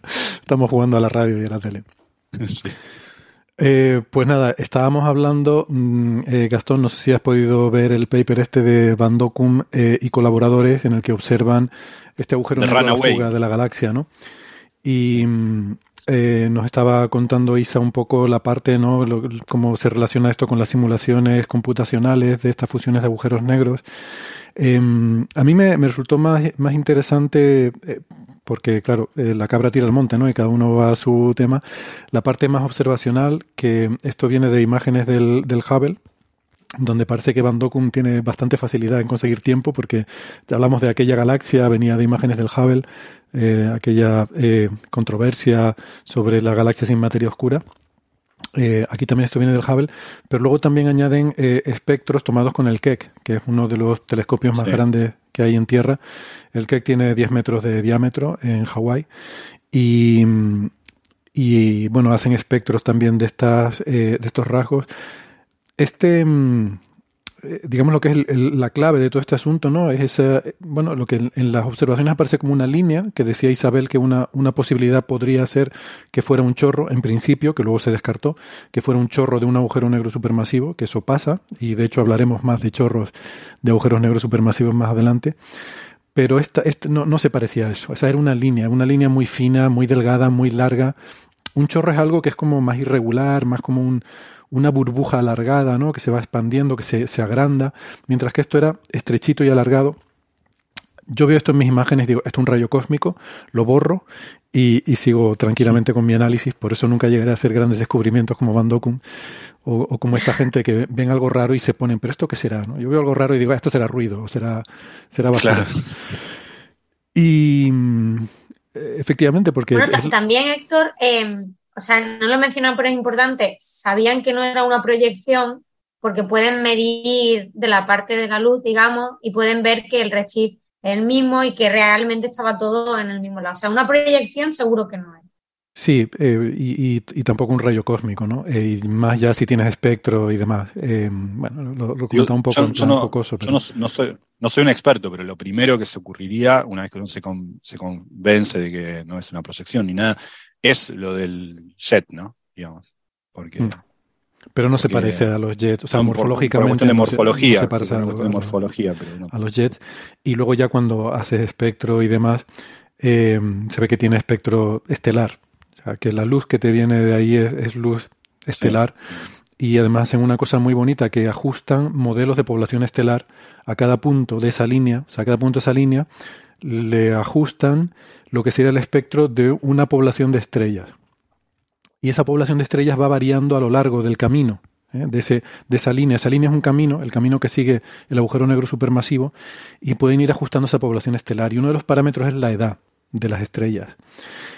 Y es increíblemente maravilloso, a mí es lo que me, me alucina de todo el artículo, que se ve cómo la edad de las estrellas evoluciona a lo largo del camino, de forma que las que están cerca de la punta son más jóvenes y las que están más cerca de la galaxia son más viejas. O sea, nos está dando la cronología del paso del agujero negro eh, recorriendo ese camino y creando estrellas. Y digo que para mí es muy análogo a las partículas en la cámara de niebla porque lo que hay alrededor de la galaxia es el gas intergaláctico que ha expulsado la galaxia, probablemente el propio agujero negro ha estado expulsando eh, material en chorros eh, durante las etapas jóvenes de la galaxia y ese material se, bueno, eh, ha sido expulsado y está ahí en los alrededores y al atravesarlo el agujero negro, ese material hace como si fuera la niebla y al atravesarlo el agujero negro a alta velocidad desestabiliza ese gas y provoca la formación estelar. Esto es una cosa que además me llama mucho la atención, que en el artículo dicen que el único estudio moderno de esta situación, de un agujero negro pasando por una nube de gas y generando formación estelar, eh, lo han hecho, dice, para nuestro conocimiento, el único estudio de esta formación tal, es el trabajo de los hermanos de la Fuente Marcos en 2008, de la Fuente Marcos y de la Fuente Marcos. Que es que mm, yo me encanta esta gente, debo decir que no los conozco personalmente. Recuerdan que los mencioné la semana pasada, no, hace dos semanas hablando de lo de la mini luna, que eran los que habían hecho estas simulaciones astrodinámicas. También cuando he hablado de lo del Planeta 9 les he hablado de algunos de los trabajos de, estos dos investigadores. Y no sé, te los encuentras por todas partes. Yo no los conozco, la verdad, eh, personalmente, pero me, encantaría, ya lo digo desde aquí, Raúl y Marcos, eh, me encantaría invitarlos, y Carlos, perdón, me encantaría invitarlos un día a tomar un café y, que me cuenten cosas porque se les ocurren cosas súper divertidas que hacer, como esto de ver cómo pasar un agujero negro por una nube, cómo colapsa la nube y forma estrellas, ¿no? Eso me parece una cosa súper divertida y que no se le haya ocurrido a, a nadie hacer antes, ¿no? Por cierto, yo sí, hay, la misma idea con agujeros negros primordiales eh, que pueden atravesar, por ejemplo, una estrella, un agujero negro primordial que se encuentra con una estrella, con, creo que con enanas blancas y estrellas de neutrones, mm. que produce una onda de choque y eventualmente desestabiliza la estrella y produce una explosión. ¿no? sí, sí, pero esto es otra cosa. Esto es que atraviesa una nube de gas y dé lugar a formación de estrellas, ¿no? O sea... No, no, no, no sí, sí, sí. Son, eh, es la versión eh, bueno, pero el fenómeno es parecido. O sea, en uno es una estrella, eh, el agujero negro es pequeñito, este, y lo que hace es estabilizar una estrella, en este otro es un agujero negro enorme que genera detrás suyo estrellas. A mí lo que, lo que me había sorprendido de eso era que yo no, o sea, Isabel leyó el paper eh, mejor seguramente, pero no me acuerdo bien los parámetros, pero lo que me había sorprendido esto de la formación de estrellas es que la velocidad con la que, se, con la que salió disparado era como miles de veces la velocidad del sonido en el plasma. O sea, era algo así como. Mm. Era, no sé, 4.500 veces la velocidad del sonido, algo así, no sé, tipo. Estamos hablando de 5.000, no sé. Eran 1.600 kilómetros por segundo. 1.600 kilómetros por segundo. Pero no sé cuánto es la velocidad del sonido en ese plasma, que es muy pero, Pero me, acuerdo que era, era, era puede, ser, pero me acuerdo que era mucho más grande que la velocidad, órdenes de magnitud más grande que la velocidad del mm. sonido. Entonces me llamaba la atención, ¿no? Uno dice, bueno, ¿qué, qué tiempo tiene eso para formar eh, estrellas, para generar eso, ¿no? Yo pensé que iba a ser incluso algo, y, iba a generar la estela, iba a generar gas, pero no me imaginé que podía generar eh, formación de estrellas, que pensé que era un proceso. No, pero es que es la, propia onda de choque, ¿no? O sea, el, agujero, negro no se queda ahí para ver las estrellas formarse. no, claro, pero igual pensé que era una, no sé, esa velocidad, es como, no sé, Sí, pero generas, tiene sentido, ¿no? Generas la onda de choque y, tú, el, agujero negro se, se, mueve y sigue moviéndose, pero ahora en esa onda de choque ya ha quedado desestabilizada gravitacionalmente eh, con una sobredensidad y, y, es un, vamos, un terreno abonado para que se formen estrellas, ¿no? O sea, tú piensas, a mí me parece súper súper poético esto, o sea, va a haber estrellas en las cuales habrá planetas, posiblemente, y quién sabe, o sea, podría perfectamente darse que en, algunos de esos planetas aparecieran seres vivos y que aparezcan ahí en, en medio de la nada y que vean en el horizonte toda una galaxia enorme y diciendo, y nosotros estamos fuera de la galaxia, estamos aquí en en un chorro fuera de la galaxia y vean, me, recuerda mucho, había una imagen en Cosmos que creo que la hizo John Lomberg, la ilustración, que se veía un planeta y la galaxia poniéndose en el horizonte. En vez de una puesta de sol, era una puesta de galaxia, ¿no? Porque era un planeta flotante, un planeta errante que orbitaba eh, libre en torno a la galaxia. Y digo, eh, tiene que, mm, o sea, podría ser un concepto parecido, ¿no? Eh, vivir en un chorro que ha dejado un agujero negro. O sea, tú imagínate nacer a la conciencia y después de miles de años de, desarrollo de física y astronomía llegas a la conclusión de que tú existes porque ahí salió despedido un agujero negro supermasivo que pasó por allí y lió un Cristo tremendo y tú estás ahí fuera de la galaxia. A mí me daría cierta agorafobia, cierta sensación de angustia de, que me estoy cayendo de la esos, galaxia. Esos, seres seguramente en este momento están inventando un montón de argumentos antrópicos, o, o no importa cómo los llamaren, explicando de por qué la vida solo es posible en un chorro apartado de una galaxia, en una galaxia es imposible. Claro, claro. Ven la galaxia al fondo y dicen imposible que haya vida ahí. Claro, pues imposible que haya vida ahí. mira, si van a, mira si van a tener conejos estos tipos que están tan cerca de su centro. Eh. Esto es la versión de quiero irme a una isla desierta, pues quiero irme a un chorro, a un chorro desierto, ¿no? Sí. Aquí que me dejen tranquilo ya. Eh, ellos estarán buscando vida en torno a agujeros negros supermasivos, ¿no? Pues dirán que la, vida se forma en, sitios por donde pasan agujeros negros supermasivos y, a la fuga. No, pero em, eh, de estas dos alternativas también que proponía eh, Isa como dos posibles formas de, generar este agujero negro a la fuga, que fueran o bien una situación de un, un trío o bien que fueran dos que salieran ahí desestabilizados, que se, se trompicaran en el baile y se cayeran. Em, claro, esto, mm, digamos que el tipo de, de, datos que tienes en, este, en estos estudios mm, no es que tengas unas imágenes, no es que tengas una foto en la que se vean los agujeros negros y demás, son todo evidencias indirectas de las cuales tú tienes que reconstruir una historia. Hay un poco de, de trabajo detectivesco aquí detrás, ¿no? Y, y todos los elementos que ellos encuentran encajan con la hipótesis de los tres agujeros negros. Por ejemplo, hay otra cola, que esto me parece súper importante, eh, que sale por el lado opuesto, más débil, otra estela, más débil y más corta. Y lo que creen que pasa es que eh, ha salido un agujero negro eh, disparado por un lado, formando la, la, estela principal, pero los otros dos no se han quedado, sino han salido en la dirección contraria. Y han generado una cola más débil y más corta. ¿Por qué más débil y por qué más corta? es sencillo de entender que si tú tienes uno y dos, digamos, entonces vamos a suponer que uno sale por un lado y los otros dos salen por el otro. Mm, a ver, no tiene por qué ser así al, al 100%, pero lo más probable es que los dos tengan mucha más masa que el uno. Por tanto, por conservación del momento lineal, cuando salen despedidos uno en cada dirección, eh, donde hay más masa tendrá menos velocidad. Entonces, al tener menos velocidad, sale más despacio, genera un frente de choque menor, genera menos estrellas, por eso es más débil, y la cola es más corta, porque, porque va a menos velocidad, o sea, es conservación del momento lineal, simplemente. Y entonces ahí tendrías las dos, eh, o sea, los dos, las dos pruebas que te llevan claramente al escenario de que son tres agujeros negros, ¿no? Uno por un lado y dos por el otro. Y José mencionó también esto, ¿no? Estos eh, sistemas hipercompactos, que esto yo no lo sabía, lo, me enteré leyendo este artículo, que es una predicción que ya existía, que cuando un agujero negro sale despedido es posible que se lleve consigo eh, muchas de las estrellas que le acompañan, em, y que cuando tú ves de lejos eh, ese sistema, claro, tú no ves el agujero negro, tú ves un enjambre de estrellas que están orbitando algo. Y se llaman hipercompactos porque en apariencia parecen un cúmulo estelar, un grupo de estrellas en órbita, pero que tienen una cosa muy rara, que es que van a toda velocidad. Esas estrellas se mueven muy, muy rápido. ¿Por qué? Porque están orbitando una masa mucho mayor de lo que sería normal. Tú no ves el agujero negro, pero para que las estrellas estén en órbita eh, a ese agujero negro tienen que moverse mucho más rápido que si no hubiera agujero negro.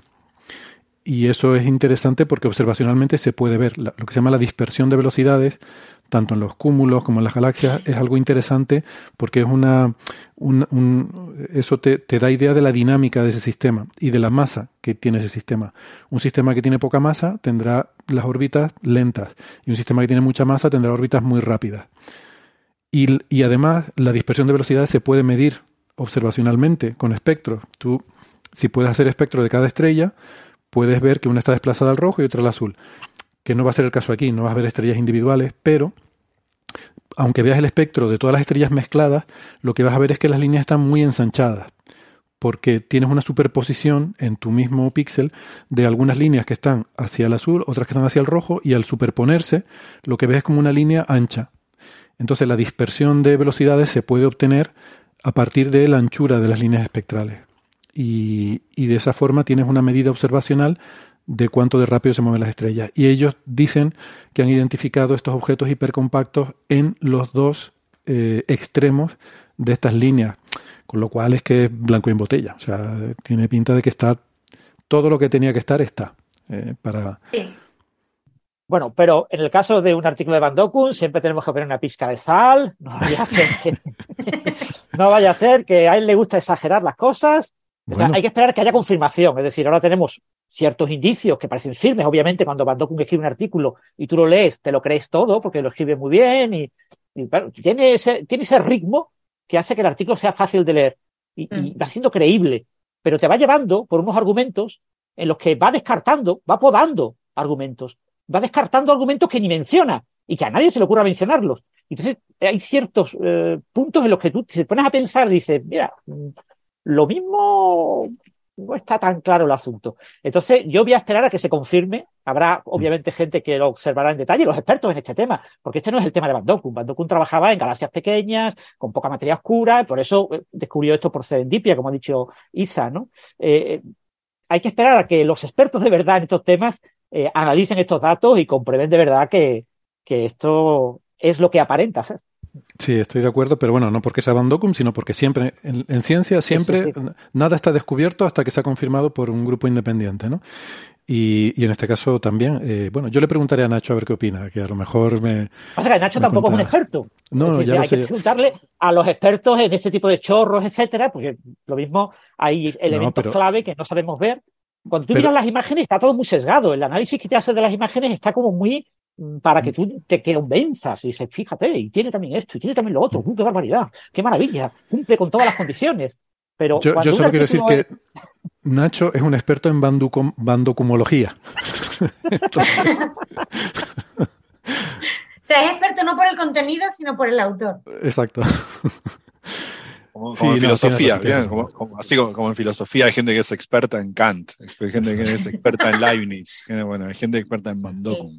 Sí, sí, sí. Además, Yo creo que aquí también sería interesante, por supuesto, que más gente de manera independiente mirara el sitio eh, y también lo mirara, o sea, lo siguiera con el tiempo, ¿no? Porque si es algo muy dinámico, que puede haber variabilidad o no, o lo que sea, la verdad es que es un sitio interesante. Bueno, de todas formas, esas escalas va a ser imposible ver ningún tipo de variabilidad en, en décadas. ¿eh? No, no, yo no espero. No, no son chorros ultra relativistas en los que tenemos apariencia de superluminosidad y en la que esperamos que durante varios años sí veamos ese, ese, esas burbujas que se van moviendo, no sé, esos desfases, esas oscilaciones. Pero aquí tenemos una cosa que son velocidades relativamente muy pequeñitas, entre comillas, son grandes, pero son pequeñitas. Entonces, yo no yo no lo espero, pero bueno, no lo sé, no soy experto. Bueno, me, me refería a largo plazo, o sea, no me refería a mirarlo ahora. Hay muchas observaciones en radio que, bueno, y también, o sea, si es serendipia,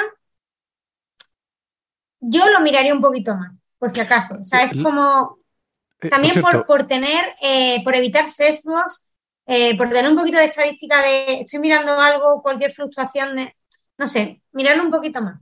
Sí, una cosa que olvidé decir es que lo que echo de menos es un poco de estadística de decir, bueno, si hemos detectado este evento aquí, la probabilidad de que esto ocurra debe ser pues de una cada X tiempo en un volumen tal y no eso una estadística de cuán, cuán a menudo ocurren estas cosas que se podía haber hecho, ¿no? Un poco de, de un calculito sencillo de, Claro, de sí. servilleta. Eso Me lo. Sí. Me gustaría agregar algo más mundano que quizás a veces por, por- lo, lo dejamos de lado, pero que a mí me impacta, por- porque no estoy acostumbrado a este tipo de papers. Eh, el- el- los, los chorros, la estela, tiene eh, la, la- la pequeña es del tamaño de la Vía Láctea, y la grande es más o menos el doble que la Vía Láctea. Y las estrellas que tiene detrás, digamos, este, aparentemente difieren en edad en decenas de millones de años. O sea, es impresionante. Sí, las escalas son increíbles. Las escalas son increíbles. Sí, por eso decía Francis que son velocidades relativamente lentas. Claro, uno dice 1600 kilómetros por segundo es lento. Bueno, sí, es lento cuando estás hablando de algo del tamaño de la Vía Láctea, ¿no? Sí. Y, y es suficientemente lento como para que veamos evolucionar la edad de las estrellas desde las primeras que se forman cerca de la galaxia hasta las últimas que se han formado cerca de la punta, ¿no? Entonces, claro, evidentemente eh, lo que eh, el, el- el relato ¿no? que, que hemos estado contando es el que dice el artículo. ¿no? Ahora habrá que ver claro. si, si otros investigadores lo confirman y, y no debe ser difícil, porque ir, observar de nuevo con otros instrumentos, ver si existen estos objetos ultra com- hipercompactos, ver si la dispersión de velocidades realmente es tan grande, ver si existen estas colas. O sea, no- esto es totalmente reproducible. Lo, lo bueno de en, en astrofísica, casi todo. eh, como estamos viendo un fotograma, eh, casi todo se puede ir y volver a observar. Eh, hay poquitas cosas que... Y, y Héctor, eh, un artículo que es una cosa única, la primera vez que se observa, una cosa súper exótica, súper maravillosa, súper bien explicada, como lo ha explicado Isa, o, el artículo de Van Dokun, ¿por qué no se ha enviado a, Nature, por ejemplo, a Science, en lugar de enviarlo a, APJL, que bueno, es una revista prestigiosa, pero bueno, es una revista como más, más de, de nicho? Quizás porque no es algo mm, rompedor que atente contra ningún paradigma, sino es algo esperado. Seguramente lo ha enviado Nature siendo Van Dokkum. Quiero decir, si fuera otro investigador, a lo mejor tendría mis dudas, ¿no? Pero. mm, Eh, Eso es lo que te quiero decir, que lo mismo lo ha enviado, no se lo han aceptado, y entonces lo ha enviado a PJL. Bueno, es muy posible, sí, sí, es muy, mm, es muy probable, diría yo. Sí, sí. Entonces que es posible que haya expertos que tengan dudas serias. Bueno, no necesariamente, porque lo mismo en la PJL no, no lo han tenido o sea, los expertos que te vas a encontrar en Nature o los que te vas a encontrar en APJ son estadísticamente la misma población. Lo que cambia es los editores. O sea, eh, muchos de los artículos que, que, no se aceptan a publicar en Nature y en Science es porque los editores consideran que no es suficientemente relevante, no, no porque científicamente no sean correctos, ¿no? Y este, por eso te decía que como no es algo rompedor, no es algo que, que digas como su galaxia sin materia oscura, que es algo que, que un poco, bueno, pues no sé, que alguna gente lo interpreta como que es antisistema, yo creo que no, yo creo que es algo que apoya el modelo, el modelo estándar, pero bueno, eh, ha habido gente que lo ha interpretado y ha salido en algunos medios de comunicación como que era un, una, una evidencia en contra del modelo estándar de la cosmología, pues e-, ese tipo de cosas tienen más probabilidad de ser aceptadas en Nature. Sí, pero, yo creo que esto es muy llamativo ¿eh? y muy fácil de divulgar a nivel de prensa, o sea que es un artículo natural para una revista como Nature. es un artículo natural, sí. muy, sí, un artículo muy, natural, en el sentido de que es fácil sacar miga, ¿no? Eh, el, poner esa imagen de ese agujero negro dejando una estela de estrellas y que se vea la evolución de la de las estrellas y al mm. otro extremo tienes los otros agujeros negros y tienes la galaxia, o sea, tienes como todos los, los paradigmas para decir esto es súper espectacular, ¿no? Qué maravilla, ¿no? Sí, el relato es precioso, desde luego. Te digo, para un periodista. Mm. Muy sugerente. Es el que lo tiene que contar. muy sugerente si se cuenta. Historias, ¿no? Vosotros mismos habéis divulgado esto contando historias personales, no sé, estaban juntos los tres, los tríos acaban siendo deconstruidos y, ¿sabes? O sea, Oye, y los, los habitantes del chorro, o sea, los, chorrolitas, ¿cómo, se llamarían los habitantes del chorro eso? No sé, pero te lo agarra, te lo agarra. Hombre, podrían ser yetis. Yetis. Qué bueno. Jetis, vale. La, agarra de Guardian y te hace una historia de amor. No sé bien el artículo. vi, vi, tu tweet, sí, pero, pero eso. A ver, ¿el artículo es antiguo o la historia es antigua? Pues yo la historia la he, visto también hace tiempo en algún otro sitio. Eh, ah, no, sé, si la, han rescatado ahora otra vez. No, bueno, no sé. Igual es, raro, la verdad que el nivel de The Guardian suele, no sé, a mí me sorprendió mucho, lo, vi el artículo y dije, hostia, Debe haber agarrado algún editor de vacaciones y... Sí, a mí me, escribió, me escribió Nora Bar diciéndome, mirá este, esto, porque justo habíamos hablado de algo parecido hace poco. Espérate, ya sé lo que pasó, como esto era de, perdona, por aclararle a los oyentes, estamos hablando de un artículo que salió en The Guardian sobre un señor que decía que, que había descubierto cómo viajar en el tiempo porque quería volver a ver a su padre fallecido, una historia lacrimógena. Claro, seguramente yo la recuerdo de hace tiempo porque probablemente la vi cuando el señor viajó en el tiempo hacia el pasado. claro, claro, por allí. Claro. Vos lo viste llegar. Yo lo vi llegar. Ahora, ahora está viendo la partida, claro. Algo así. Bueno, venga, vamos con el siguiente tema que mm, vamos con un poquito de retraso sobre el horario previsto. Mm, si quieren, eh, comento rápidamente lo de Cármenes, que bueno, me da un poco de pena comentarlo rápidamente, igual lo podemos dejar para otro día con más calma, pero es que ya lo teníamos para la semana pasada eh, bueno, venga, lo contamos. Coméntalo, tú coméntalo, que eso depende de con lo que nos enrollemos. Venga, vale. Eh, al fin y al cabo es un release, quiero decir que, no es un resultado puntual, sino que es un, eh, algo más extendido, entonces para hablar tranquilamente y ya está, tampoco no, tienes mucho que destacar, ¿no? No hay que ser muy puntilloso. Sí, exactamente, es un, es un release, es un trabajo de prácticamente cuatro años de, de, observaciones de este proyecto que se llama Cármenes, que es uno de los proyectos interesantes sobre búsqueda de exoplanetas Carmen es un consorcio que de hecho significa algo, el acrónimo es Calar Alto, eh, Red Dwarf, em, no sé, eh, M Star, algo así como espectroscopía Echel de estrellas eh, rojas tipo M de Calar Alto, algo así.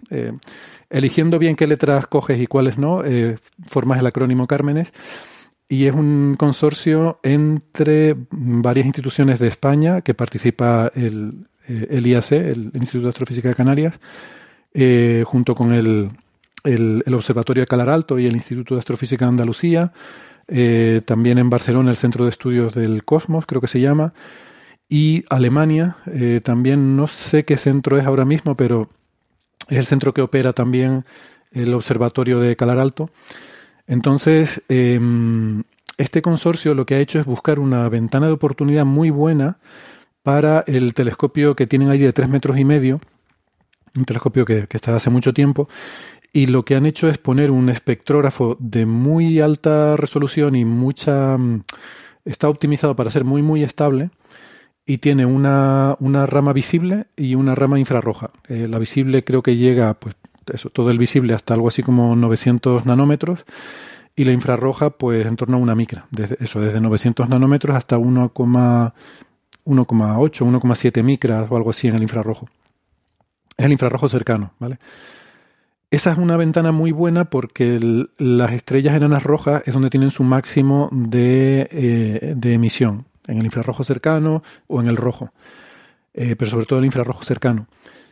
Y em, ya hemos dicho otras veces aquí en el programa que es muy interesante la eh, hoy en día se buscan mucho los planetas en torno a enanas rojas, bueno, sobre todo porque son fáciles de buscar. Es donde es más la presencia del planeta es más em, significativa respecto a la estrella. O sea, la estrella no es tan enormemente mayor que el planeta, no es tan enormemente más brillante que el planeta. Y sobre todo los planetas en zona de habitabilidad están muy cerca de la estrella y entonces pasan muy a menudo. ¿Vale? Igual supongo, supongo que también porque las enanas rojas son más frecuentes. También, también es que esa es otra. todo se conjunta para que las enanas rojas sean las estrellas mm, más interesantes para detectar planetas o más fáciles para detectar planetas ya saben que está ese debate, que yo creo que para mí es el gran debate de la, de la astrofísica actual, de si la vida se puede dar en torno a enanas rojas. Porque son estrellas terriblemente activas y que someten a sus planetas a un azote muy violento de actividad, de rayos ultravioleta, incluso rayos X, eh, mucha granulación, manchas, eh, fulguraciones, eyecciones de masa, estallidos de radio, todo este tipo de cosas las hemos detectado, ¿no? Son muy violentas en las enanas rojas si las enanas rojas fueran mundos, eh, fueran entornos propicios para la vida, entonces es, es, donde hay que buscar, por todas estas razones, porque es más fácil, porque son muy abundantes, porque son más cercanas. Precisamente por ser más abundantes, las estrellas más cercanas a nosotros son enanas rojas. ¿no? Eh, próxima, Próxima Centauri, de hecho, es una enana roja. Eh, es anecdótico porque es parte de un sistema triple y las otras dos no lo son, pero, pero en este caso da la casualidad de que a día de hoy la estrella más cercana es una enana roja. Pero bueno, si miras el vecindario solar, la gran mayoría de estrellas que hay cercanas son enanas rojas. Y ahora mismo estamos muy limitados para buscar vida, buscar biomarcadores, este tipo de cosas. Tienen que ser necesariamente las estrellas más cercanas porque, porque no damos para más. Eh, entonces, es, es, un nicho como muy, muy relevante, ¿no? Em, cuando se diseñó Cármenes, eh, todavía no se había lanzado la misión TESS. Entonces, Cármenes está, eh, es un cartografiado que está diseñado para mm, observar una muestra mm, estadísticamente eh, significativa, no sesgada. han sido elegidas 360 estrellas enanas rojas que han sido elegidas específicamente para que nos den una visión estadística mm, lo más realista posible. O sea, la idea no es a ver cuántos planetas detectamos, sino la idea es vamos a hacernos una idea de cuál es el escenario normal de los planetas en enanas rojas, por lo menos en nuestro entorno. Em, entonces, ¿qué pasa? Que bueno, este telescopio no está dedicado solo a Cármenes, hay otros proyectos que se hacen, que se observan ahí, y el, bueno, en 2015 o 2016 se les concedió al proyecto Cármenes una cantidad de tiempo, lo que se llama tiempo garantizado, que es que el observatorio dice, bueno, pues vamos a ubicar tal cantidad de tiempo para hacer este tipo de observaciones. Y eh, se le asignaron 750 noches durante cinco años, de 2016 a 2020, al proyecto, ¿vale? Eh, esa fue la expectativa inicial era que se obtuvieran 70 espectros de cada una de esas 350 estrellas. Ojo que he dicho espectros. Normalmente cuando buscamos exoplanetas lo hacemos con fotometría, es decir, vamos, eh, tenemos imágenes y vemos cuando las estrellas pasan por delante. Esta es la técnica de la velocidad radial, no es la técnica del tránsito.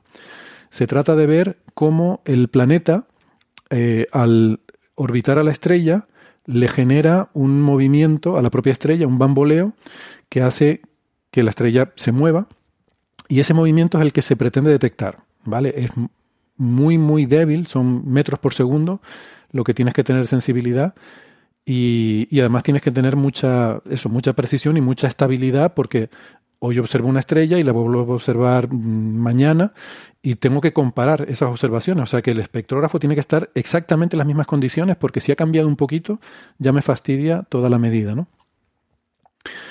Em, entonces, bueno, se, se, efectuaron estas observaciones desde el 1 de enero de 2016 hasta el 31 de diciembre de 2020.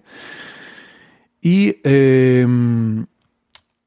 como digo, la idea era que hubiera 70 espectros para las eh, para, bueno, 300 estrellas que, que estaban inicialmente previstas. Eh, lo que pasa es que luego se vio que, que, esto, este objetivo no se pudo realizar porque, por varias cosas. Primero, porque em, resulta que se lanzó la misión TESS y surgió interés por algunos de los candidatos que estaban encontrando TESS poder confirmarlos con la técnica de las velocidades radiales. Entonces se, decidió dedicar parte del tiempo de Cármenes a hacer seguimiento, lo que se llama el follow-up, ¿no? el seguimiento de algunos candidatos de TESS. Saben que TESS es un satélite que se llama, es el Transit Exoplanet Survey eh, Satellite, que está continuamente eh, observando el cielo, dando vueltas, eh, precisamente también en estrellas cercanas para buscar planetas por el método del tránsito. Entonces, parte del tiempo de, de Cármenes se dedicó a hacer seguimiento de, de, de hecho, 50 candidatos eh, que se consideraron interesantes de test. además, también se vio que los, los tiempos de, lo que se llama downtime, ¿no? El, tiempo de transición de una observación a otra eh, instrumental era mayor del que se había previsto. O sea, que se tardaba más eh, de lo previsto en pasar de una observación a la siguiente, y eso también redujo la, la, eficiencia del uso del tiempo. Y por último, un tercer factor es lo que se llama el astrophysical jitter, que es que al hacer estas medidas se encontraron con un ruido, pero ruido real, eh, no ruido instrumental, sino lo que se llama ruido astrofísico, que ahora les cuento un poco, em, mayor del esperado. ¿Este ruido qué quiere decir? Eh, o sea, tú imaginas, estás intentando medir la, velocidad de la estrella. ¿Cómo lo haces? Pues coges líneas espectrales y miras el desplazamiento Doppler. Según la estrella se acerca a ti o se aleja a ti, va a producirse un desplazamiento de las líneas espectrales. Hasta ahí todo bien. ¿Qué pasa? Que las estrellas no son, eh, o sea, una estrella, digamos, de que pensaría un teórico, sería una esfera perfecta, ¿no? totalmente homogénea, y si te la imaginas rotando con el polo norte hacia arriba, pues a lo mejor la parte izquierda, la mitad izquierda de la estrella vendría hacia ti y la mitad derecha se aleja de ti por la rotación, y entonces la mitad izquierda está desplazada al azul, la mitad derecha está desplazada al rojo, pero esos dos desplazamientos se compensan cuando tú ves la estrella en su conjunto, su espectro, la línea está perfectamente centrada. Está en el centro porque hay la misma superficie de estrella moviéndose hacia ti que la que hay alejándose de ti. Vale. Pero ahora, ¿qué pasa si la estrella tiene inhomogeneidades? Suponte que la estrella tiene el lado izquierdo más brillante que el derecho. Pues entonces, ¿qué va a pasar? Que el lado izquierdo que se mueve hacia ti es más brillante, por lo tanto su línea espectral pesa más y el lado derecho, que es más oscuro, pesa menos, con lo cual cuando tú veas el espectro de toda la estrella la vas a ver como si estuviera desplazada hacia la izquierda un poquito. Va a tener una simetría, asimetría, que hace que la línea se desplace un poquito hacia el azul en este caso. Entonces, eso puede pasar. Y más en estas estrellas, ¿por qué? Porque tienen, tienen granulación en su superficie, tienen estos movimientos convectivos, eh, eso hace que no sean homogéneas. Hay zonas calientes que suben, zonas oscuras que bajan, y a veces no se compensan exactamente, sino que hay más por un lado de la zona caliente que por otro, ese tipo de cosas. Bueno, imagínate una mancha. Aparece una mancha, y estas estrellas es habitual que tengan manchas. Si la mancha está por el lado izquierdo, vas a tener menos luz del lado izquierdo, por lo tanto va a pesar más el lado derecho de la estrella, que tiene un corrimiento Doppler en el sentido contrario. ¿no? Entonces, todo esto son factores de, digamos, de la, de la vida real, que te los tienes que comer y te meten ruido en tus datos que aparentan un desplazamiento Doppler de la línea de la estrella que no es debido al movimiento de la estrella, sino es debido a cosas que están pasando en la superficie de la estrella. Y eso, bueno, con mucho, mucho tiempo tú lo puedes ir compensando porque todos esos efectos con el tiempo se van cancelando. Pero tienes el tiempo que tienes y, y, no tienes más. Y bueno, pues resultó que ese ruido era más alto de lo previsto, que bueno, es algo razonable porque eh, en fin, este survey, como el de Cármenes, no se había hecho nunca y esto fue una de las cosas que se aprendieron. Em, entonces, bueno, rediseñaron un poco la estrategia eh, y lo que hicieron fue, primero, centrarse sobre todo en un tipo concreto de estrellas, que son las M4, donde había la mejor oportunidad, mm, digamos, de el, mejor, el mayor potencial de aportar información nueva con respecto a lo que estaban haciendo otros proyectos y otras misiones, que esto siempre es algo algo que uno tiene que hacer, ¿no? El no repetir lo que están haciendo los demás, sino buscar dónde puedes eh, contribuir algo más original. Y, en vez de intentar obtener 70, pues eh, conformarse con 50 observaciones de cada estrella, que aún así es, es bastante y debería ser suficiente. ¿no? Em, al final, lo que se consiguió en promedio fueron unos, eh, unas 30 observaciones por estrella, que es menos de lo esperado, pero eso es el promedio. Hay estrellas que tienen mucho más, las más interesantes, las que tienen, se ha visto que tienen planetas y tal, algunas tienen más de 100 observaciones y otras pues tienen menos. Pero bueno, la buena noticia es que se han concedido, dicen aquí, que en, el, la asignación de tiempo al consorcio le ha dado eh, una extensión del proyecto con otras 300 noches para el periodo que empieza ahora, bueno, eh, que empieza no, que está terminando ahora entre 2021 y 2023 y que mm, se espera que con eso pues puedan cubrir toda la muestra estadística original que tenían. Así que digamos que el proyecto está continuando, de hecho pronto terminarán las observaciones y empezarán los, análisis. Entonces, eh, esto que ha salido en este paper es el análisis de los datos correspondientes al canal visible entre 2016 y 2020. O sea, 2020 fue hace tres años, no sé si se acuerdan. Fue ese año, hace tres años. Esto da un poco una idea del tiempo que se tarda en, sobre todo, eh, estos proyectos con tanta enorme cantidad de datos, lo que se tarda a veces en publicar, ¿vale? Y lo que se ha hecho es una publicación, un data release, una publicación de datos. Es la primera de Cármenes. Este es el, DR1, lo llaman, ¿no? El Data Release One. Sí, Francis. Un detallito esto. Hay que destacar a los oyentes que cuando ellos observan un objeto especialmente interesante y lo siguen en más detalle, lo publican. Es decir, Carmen ya ha publicado muchas cosas antes de sacar el data release. Data release como cuando acaba. Eso es lo mismo que hace LIGO, Virgo, Cagra y compañía. las ondas gravitacionales más interesantes se publican de forma individual y después, cuando ya se han publicado las más interesantes, pues todo el paquete con todas las menos interesantes y esas se publica como un data release e incluso se liberan los datos, etcétera. Mm. Sí, además, ese, primero ese comentario que has hecho ha enfadado a Isabel, que me eh, acaba de mandar un mensaje diciendo me voy. pero por otra cosa, es porque me tengo que ir, pero comento. No, no, toda la razón.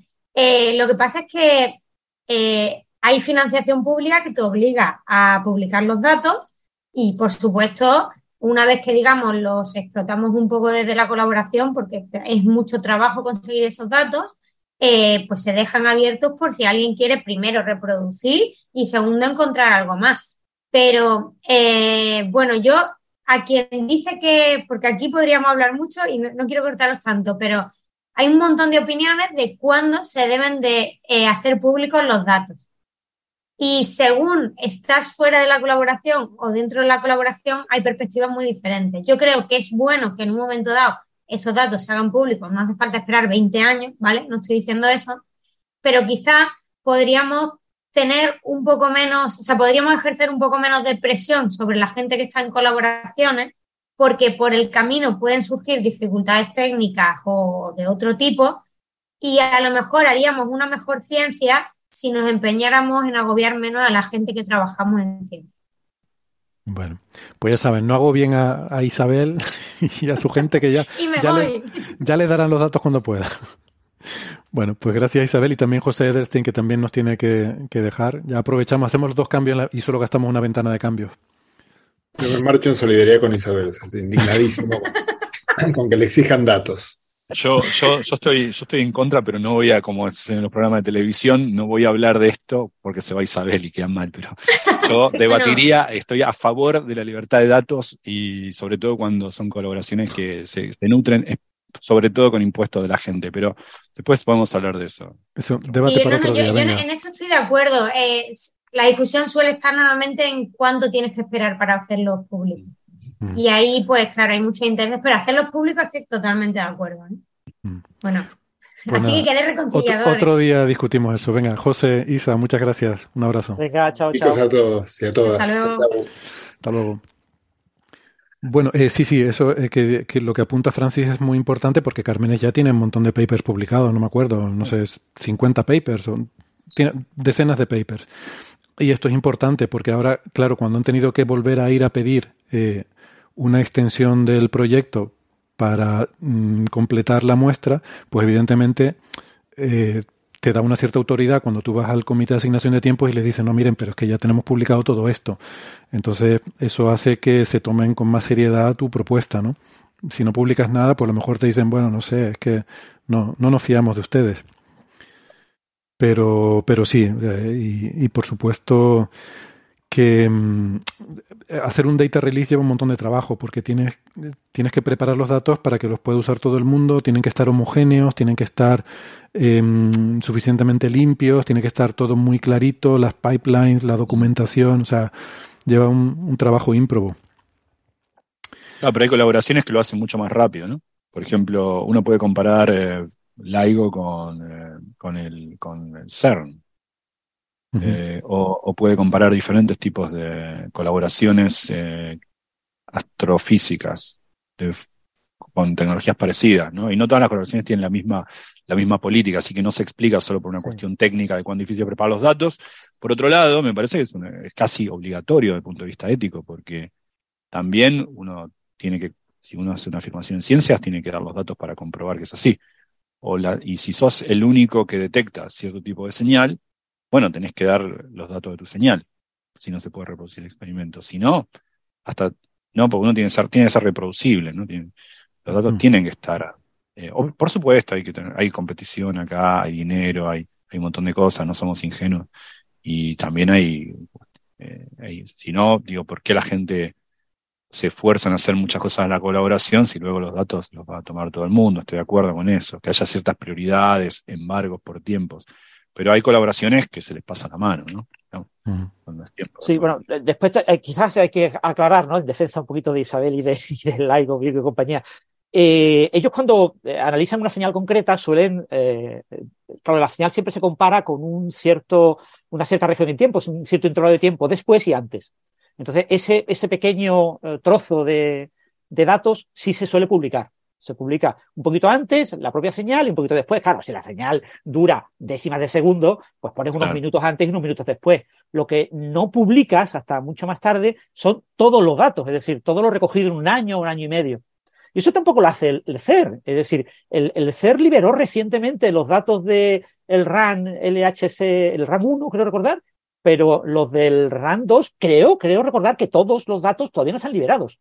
Todos los datos de, de- del RAN. Es decir, normalmente lo que se libera suele ser lo que tú ya has, desde tu punto de vista científico quiere producir artículos, ya has gastado, ya has consumido, entonces lo liberas por si otra gente quiere hacer análisis de eh, validación, de confirmación o análisis independientes en busca de cosas que en principio a ti no te interesan. Por ejemplo, el tema de los ecos, ¿no? Los ecos en ondas gravitacionales eh, a, la, propia colaboración LIGO Virgo pues no le interesa especialmente. Es decir, ellos han contestado a varias personas que han hecho esos estudios, pero consideran que es una cosa de tan baja significación que no merece la pena invertir recursos y, necesitan los recursos para cosas más relevantes. Entonces, eso lo está haciendo pequeños grupos independientes eh, que están buscando esos ecos y, hombre, Son los, que, los que caranchean, los que. Carancho es un- no sé si conocen ese pájaro, es un pájaro que come de lo que quiera. picotean, ¿no? Picotea. Sí, eh, eh, eh, ya te digo, entonces no, no es tan verdad que el CER y el LHC publiquen todos los datos conforme lo van obteniendo, que eso no lo, no lo hacen. Eh, lo hacen, pero con bastantes años de, de retraso. También es verdad que el CER produce montañas, literalmente, de cientos de kilómetros de DVD de datos. ¿vale? O sea, Sí, es que- eso no es trivial de eh, liberar. Aquí en, en esta conversación hay que distinguir dos retrasos en la publicación de datos. Por una parte, el retraso que es debido a la política de uso de los datos, es decir, cosas como embargo y tal. Es decir, nosotros somos la colaboración, somos los que hemos invertido 10 años en construir esto, hemos tomado los datos, pues ahora me vas a dar seis meses o un año para yo publicar mis papers. Y cuando ya yo haya tenido ese tiempo, por lo menos tener una ventaja, entonces ya los publico para que el que venga detrás pues pueda hacer lo que yo no he hecho. Pero tener yo la prioridad. Eso es un, eh, un aspecto. Otro aspecto es el retraso debido a que mm, a lo mejor no tienes un ejército de, de, ingenieros, de programadores y de científicos trabajando en hacer los datos disponibles, tienes pocos recursos y se tarda un tiempo porque lleva un montón de trabajo. El, de hecho, no solo ya publicarlo, sino el, el analizarlos. O sea, a lo mejor el hacer este paper con estadística de todo esto es posible que haya llevado años de trabajo, ¿no?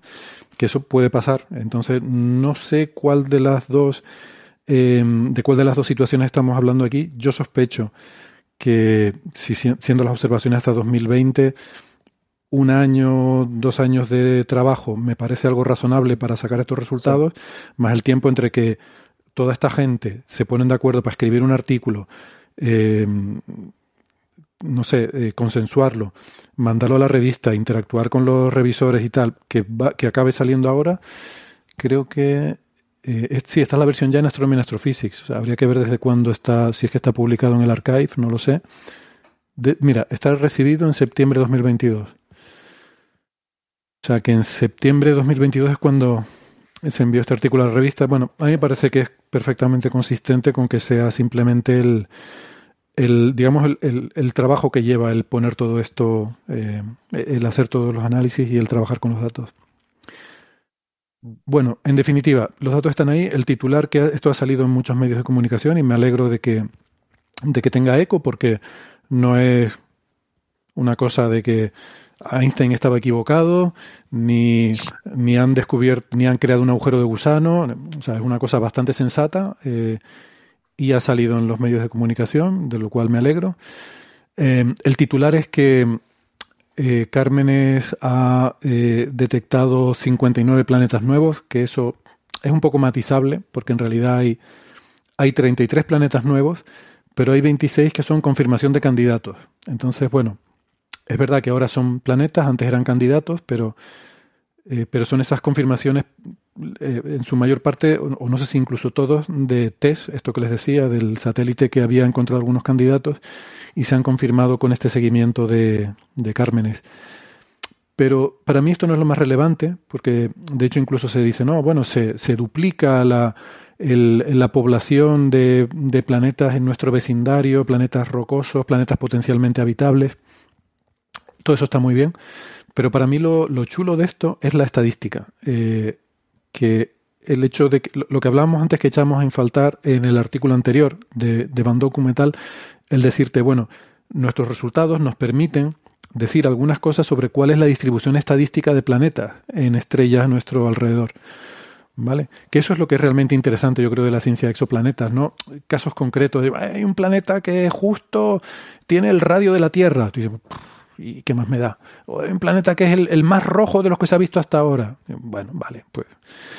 Mm, no sé, me parece más interesante afirmaciones como las que ponen aquí de que.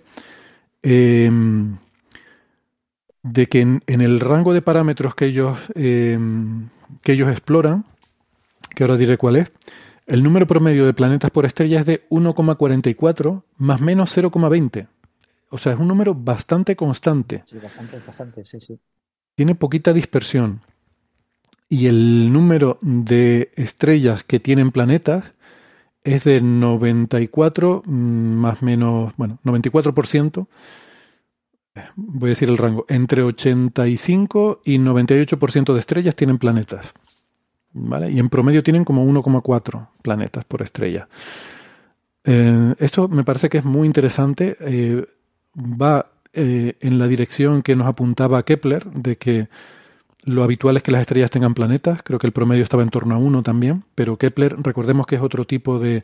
Kepler está más centrado en estrellas tipo solar y planetas, em, o se pretendía que fueran planetas parecidos a la Tierra, al final por los problemas que tuvo la misión, pues eh, sobre todo la muestra se ha centrado más en planetas eh, más grandes, planetas gigantes, pero bueno. Y el, rango que ellos exploran es bastante amplio porque esa afirmación que les acabo de decir se trata de periodos de planetas entre 1 y 1000 días de, periodo orbital y masas del planeta entre una y mil veces la masa de la Tierra. ¿Vale? Podría haber más planetas más pequeños, pero ahí no, no tiene la sensibilidad del instrumento como para, para llegar a planetas más pequeños. Y periodos de menos de un día, que también son interesantes, parece una barbaridad, pero menos de un día una enana roja todavía puede ser zona de habitabilidad. Eh, hay planetas que, que, orbitan en cuestión de horas a una enana roja. Bueno, no sé si zona de habitabilidad en concreto, pero, pero vamos, planetas rocosos puede haber eh, más cerca que periodos de un día. Y bueno, este es, el, este es el resumen que yo haría del artículo. No sé si tienen más comentarios, si, si lo han leído. A mí me. En principio no tengo mucho más comentarios. Eh, este tipo de catálogos son muy interesantes fundamentalmente para que se busque lo que no busca la propia colaboración, es decir, ponerse a buscar nuevos exoplanetas en estos datos, pues probablemente sea poco, mm, es para confirmar lo que se ha hecho, para lo que sea, pero lo más interesante pues es estudiar manchas solares o estudiar otro tipo de fenomenología, de dinámicas estelar, de posibles oscilaciones, eh, anisotropías en la estructura de, de la estrella, eh, por, el proceso de una fulguración, por ejemplo, que puede ser muy típico en ese tipo de estrellas, pues que eso deforme la propia superficie, que se pueda observar eh, con este método. Es decir, hay muchas cosas que la colaboración no va a estudiar en estos datos y por eso es muy importante que se liberen estos datos para que esos otros investigadores aprovechen estos datos y los estudien. Correcto. Y quiero añadir que además eh, esto que hemos estado hablando, este data release es solamente de la parte visible, de, de los espectros visibles. Los infrarrojos supongo que también se publicarán y hombre, no creo que, que añada una, una, cantidad enorme de planetas nuevos ni de, ni de tal, pero sí que mmm, seguramente permitirá eh, definir mejor los parámetros, seguramente algunos planetas nuevos aparecerán y lo que dice Francis de entender mejor estas estrellas, pues eh, con los espectros infrarrojos eh, yo creo que se tendrá incluso más información porque, porque estas estrellas son más... Eh, emiten sobre todo en el infrarrojo cercano, ¿no? Y, nada, creo que es interesante. Esto que dice Francis de que al final la colaboración se centra en una cosa, pero puede haber otra gente haciendo otras, me recuerda mmm, lo que pasó con el caso de la estrella de Tabi, que se decía inicialmente que la estrella de Tabi mmm, se le, digamos que esa, esa forma tan extraña de la curva de luz se les pasó por alto a, lo, a la misión Kepler y fueron aficionados los que la descubrieron. Y yo una vez que coincidí en, en una reunión con el, el, IP de Kepler me decía que no, que ellos la estrella de Tabi y otras cosas muy raras la habían visto, pero que eso es el tipo de cosas que son anomalías, que las guardan en un cajón. Sí, pues nosotros estamos aquí para buscar planetas. ¿Vale? Y ellos estaban buscando planetas y sus algoritmos eran para buscar planetas y en eso es lo que estaban concentrados. Luego tenían otras cosas ahí que ya en algún momento las miraremos y, y, y está muy bien que estos aficionados la hayan eh, lo, lo, hubieran, digamos, descubierto, pero, pero no es cierto que no lo hubiera visto la colaboración, sino que no era lo que ellos estaban, eh, lo que ellos estaban trabajando, ¿no? Y, y esto pasa. Eh, por eso estoy de acuerdo, hay que liberar los datos porque lo que tú no estás haciendo vendrá otro que, que lo puede hacer claro. y que puede sacar cosas interesantes, ¿no? Eso me recuerda al chiste de los vascos, ¿no? Este del Rolex y los caracoles. Yo no sé contar chistes. Pues bueno, que va uno, van dos buscando caracoles, uno encuentra un Rolex. Mira, Pache, un, un, me he contado un Rolex. Y dice, ¿pero qué? Iñaki, ¿vamos a Rolex o a caracoles? Buenísimo. Yo no, no, lo cuento fatal, lo siento. No lo conocía. Fue... No bueno. sé, se me escapa por qué, por qué vascos. Bueno, pues los vascos se supone que son como muy cuadriculados en las cosas y, ah, okay. y son personas que si van a una cosa van a esa cosa. Son, Qué bueno. Un poco, exageras un poco esa, eh, ese calificativo típico del vasco típico, ¿no? Bueno, a mí me ha hecho gracia, pero sabiendo lo peculiar de mi sentido del humor, Francis, no sé si eso habla bien o mal de tu capacidad de contar chistes, pero bueno, ahí, ahí lo dejo. Un chiste muy antiguo, ¿eh? Venga, si quieren pasamos de tema eh, porque mm, podemos volver a seguir hablando de agujeros negros eh, y aprovechando que está Gastón y, y, le gusta mucho este tema, agujeros negros además supermasivos e incluso super supermasivos, como es el... el super, super, super. super o no super, tanto. super, o quizás no tanto. Eh, la gente es muy exagerada también, ¿eh? cuando te pones a, a sí. ponerle prefijos a, al término masivo. Pero hay un objeto muy interesante que, que bueno, se llama OJ287, que se viene estudiando hace mucho tiempo. Y mm, a veces, eh, aquí solemos contar cosas que pasan, pero a veces tan interesante como algo que pasa es algo que no pasa, ¿no? Eh, a veces las cosas que no pasan son interesantes. Y, y, creo que aquí hay algo de eso, ¿no? De, de que es noticia algo que no ha pasado. Y, también está bien, hay, que hay que reivindicar la no pasividad como algo también importante, porque claro, eso lo decía cuando, cuando hablamos, perdona, quiero decir, me gustó mucho cuando hablamos una vez de vacunas, que tú decías que, em, que, que, es fácil, es relativamente fácil eh, contar los muertos, pero es muy difícil contar los no muertos, ¿no? Claro. O que cuando a alguien le duele algo, grita, pero nadie grita porque algo no le duela, ¿no? Entonces. Claro, claro. es importante también la importancia, o sea, que, es, importante también las cosas que no pasan a la hora de, y en ciencias, y en ciencias eh, creo que lo hablamos con Francia una vez, en ciencias es muy importante saber lo que no existe también. ¿no? Por ejemplo, a veces la gente dice, bueno, en el LHC hemos aprendido muy poco, de hecho hemos aprendido que, sí, encontramos el Higgs, bueno, como si fuera poco, pero encontramos el Higgs y sabemos el modelo estándar con más precisión, la gente es muy cínica. Bueno, pero sabemos, hemos descartado un montón de cosas que creíamos que pasaban, hemos, hemos acotado, hemos acorralado en el espacio de parámetros modelos que antes no sabíamos cómo acotar. Hemos aprendido que eh, un montón de partículas que podían existir y había razones teóricas para ello no existen, al menos no en las masas eh, eh, que esperábamos. Así que en realidad eso también es conocimiento, pero claro, es mucho más, decir, mucho más rimbombante encontrar supersimetría que, que, estar seguro de que no hay a tal energía, por ejemplo. Entonces, ese, ese sesgo. Bueno, acá pasa algo parecido con un agujero negro, porque este modelo, este modelo. Este, este objeto, es OJ287, es un, es un quasar, es también un blazar, es decir, su, un blazar es una cuestión contingente, es decir, cuando, cuando un blazar, cuando ¿qué es un quasar? Recordemos, un quasar es un, una galaxia de núcleo activo eh, muy energético y que está tan distante que nosotros no vemos a la galaxia, ni siquiera la galaxia vemos. Lo que vemos es la, incandescencia de su centro en diferentes frecuencias, puede ser radiofrecuencia, ultravioleta, óptico, un montón de frecuencias. Lo que vemos es, es tan, tan, tan energético el centro de esa galaxia, tan activo, se crean tantas estrellas y, y hay tanta acreción ahí que eso vemos la luminosidad de su centro. Y a veces encima es el jet que nace de ahí nos apunta hacia nosotros. Eso entonces, aparte de un quasar, cuando pasa esto último, se llama un blazar, que apunta hacia nosotros muy cerca. Y esto... Estaba, pensando que el, el blazar es el pulsar de las galaxias, ¿no? Claro, es como el pulsar, exacto, ¿eh? podemos decir eso. Así como un pulsar es una estrella neutrón, pero es algo más que de casualidad, justo nos apunta a nosotros. Un blazar es un quasar, pero que encima también por una cuestión contingente nos apunta hacia nosotros, o muy cercano, un ángulo pequeño. De forma tal de que nosotros estamos encandilados e, por, por, ese jet. Y eso es importante, porque por un lado hay una cosa ventajosa y una cosa una desventaja. La cosa ventajosa es que nos hace más fácil verlos.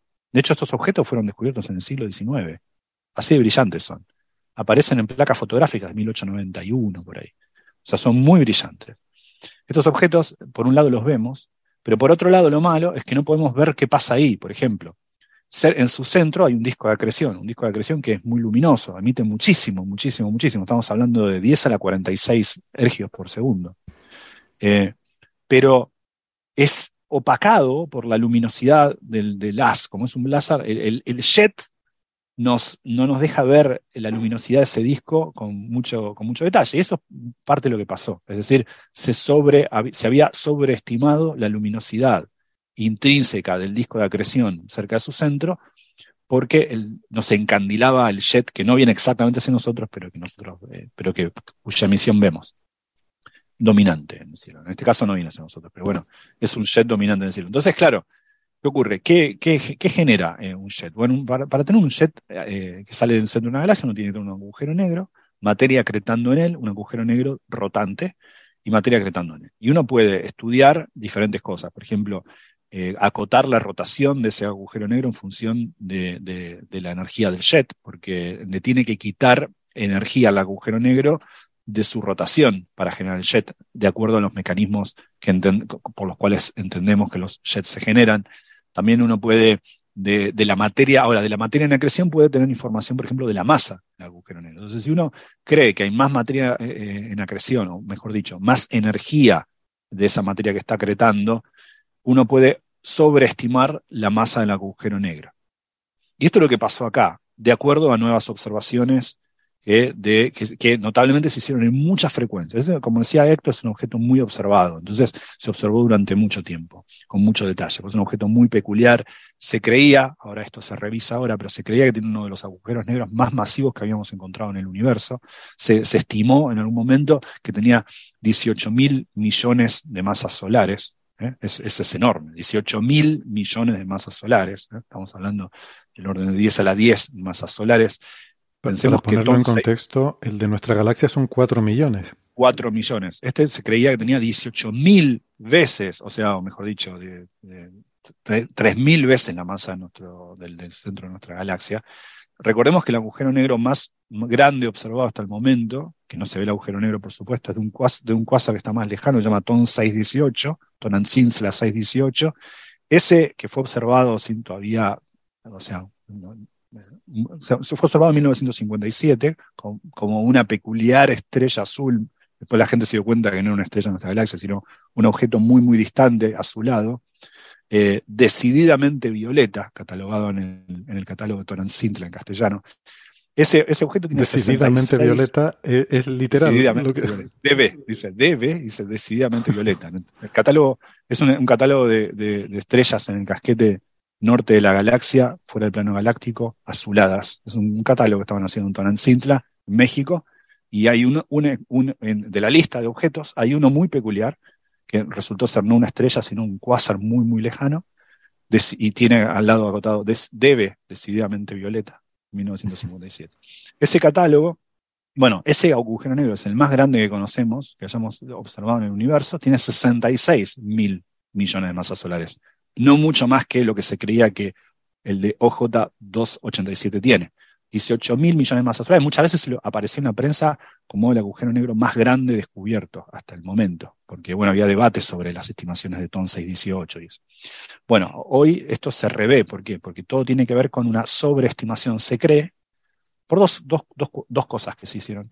Por una sobreestimación de la masa del objeto. Hoy creemos que, hoy, según estos resultados recientes, hay que ponerlo, eh, hay que tenerlo con cuidado, pero esto, según estos resultados recientes, que son minuciosas observaciones durante mucho tiempo, y en muchas bandas, como 14 bandas, que van desde el radio, hasta incluso teniendo en cuenta no solamente rayos X, sino también datos en rayos gamma de Fermi, eh, o sea, en, ultravioleta, en observado, en, visible, en, eh, esto, esto es una, una colaboración. Es una colaboración grande de mucha gente, muchas instituciones. Es una colaboración de, de, muchas instituciones, sí. Mm, se llama MOMO, eh, que, es un acrónimo de, pues no sé, multi, bueno, multi wavelength o no sé qué, observations of, and modeling of OJ287, pero Momo es un personaje de Michael Ende. Creo que eh, hay una contribución alemana muy importante a este. Sí, sí, la, este autora principal es, es, Comosa y es, es del, del, eh, Instituto de Radioastronomía del Max Planck. Ella es la autora principal, son dos trabajos que aparecieron, uno en, en Astrophysical Journal Letters, creo, y el otro en, en, eh, en, Monthly Notices. Monthly Notices. No sé, no sabemos si antes o después de que fuera de pago. pero... Sí, sí. Estoy, indignadísimo, Con eso, indignadísimo con eso. Me parece ah, pues llegaste tarde, eso ya, ya, ya lo ventilamos ah, al principio del programa. Como, yo como alguien que se educó en el, en el, en, el tercer mundo, odio, odio el término país en desarrollo, me, me, me saca de quicio. En el tercer mundo y muy, y muy orgulloso de eso. Eh, me, me, parece que es, es violento esa decisión. Pero después hablamos de eso en otro momento de nuestra Si me permitís el detalle, eh, se ha publicado antes de que la revista cambiara a que todos fueran de pago, pero este es de pago, porque ah, ah. este tipo de colaboraciones tienen financiación del, de proyectos ERC, de proyectos de la Unión Europea, y la Unión Europea con el tema del Plan S, que acordaros que el Plan S es el lobby de Elsevier, el que provocó que los políticos europeos crearan el Plan S que fundamentalmente está pensado para beneficiar a él, ¿se bien? O sea, pero bueno, en Europa vivimos de esa manera.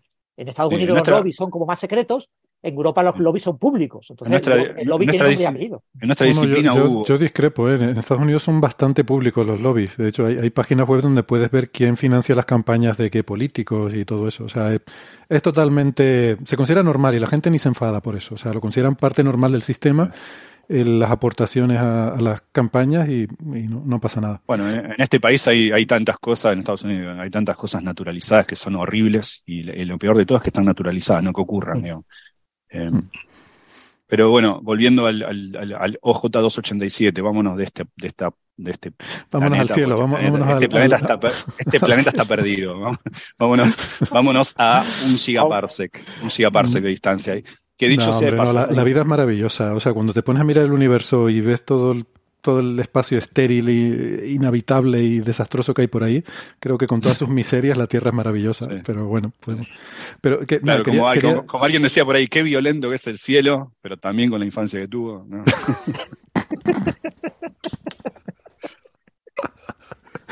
Buenísima la Es, frase. es verdad, es verdad. Es verdad. Sí. Cualquiera no. Vaya forma de nacer. Nada, que Momo es de una novela de Michael Ende, que es el autor alemán de La historia interminable. Eh, solamente decir eso. Ah, ok. Mo- eh, Momo es Sí, el que, M- que Momo, Momo es tan famosa como la historia interminable, ¿eh? O sea, es muy famosa, es un libro muy famoso. En Alemania será, ¿no? Aquí no tanto. Ah, en creo. España también. ¿Sí? Lo ha leído muchísima gente, claro. Es Vale, de los clásicos libros como El Principito, etcétera, que se recomienda a todos los chavales jóvenes. Yo qué sé, yo, yo lo compré en su momento. Sí. Pero más que, o sea, la historia interminable es que, a ver, es que estamos hablando ya de, de- bueno, al vale. debate que estoy asistiendo, al debate que estoy asistiendo. Me, me encanta esto.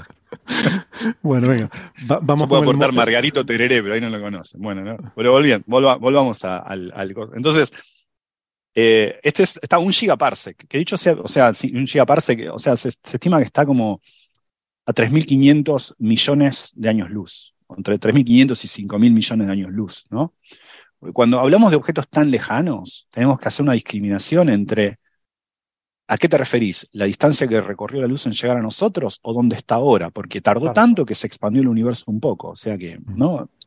Bueno, este, este está como un gigaparsec. Igual un gigaparsec no es tanto para un quasar tan masivo. Por ejemplo, TON 618 está como a cuatro y tantas veces más lejos. O sea, es, un, es, un, es, un, es una distancia, es un, es un quasar lejano, pero eh, está a un gigaparsec de distancia, ¿no? Eh, no, no, valore- no valoremos si es mucho o poco, está a un gigaparsec de distancia.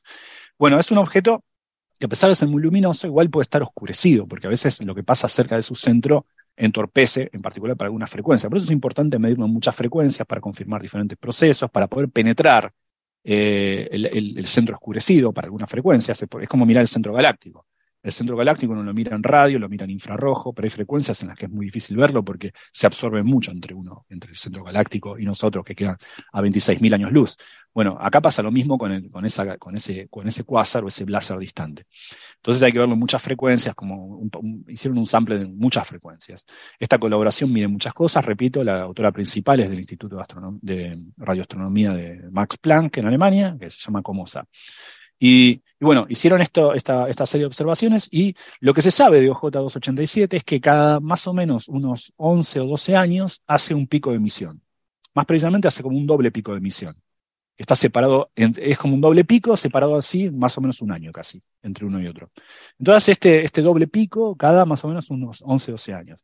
Lo que se entendía de, ese, de ese objeto, y se sigue entendiendo todavía, cosas que se revisaron, cosas que no, es que este objeto tiene dos agujeros negros supermasivos adentro. Se creía que uno, repito, era de 18 mil millones de masas solares y el otro no se sabe la masa, pero se sabe que está ahí. ¿Por qué? Porque era como que había un agujero negro supermasivo y otro agujero negro supermasivo que orbitaba en torno a este y que cada tanto golpeaba el disco de acreción que orbita en torno al primero, al primario, al más grande de los dos, y que cuando se sumergía en el disco hacía una, una- emisión y cuando salía de vuelta para volver, a la orbi- a volver a orbitar por el otro lado, hacía otra emisión. Entonces, eso es lo que se cree que ocurre ahí y lo que hace rato se cree que ocurre ahí.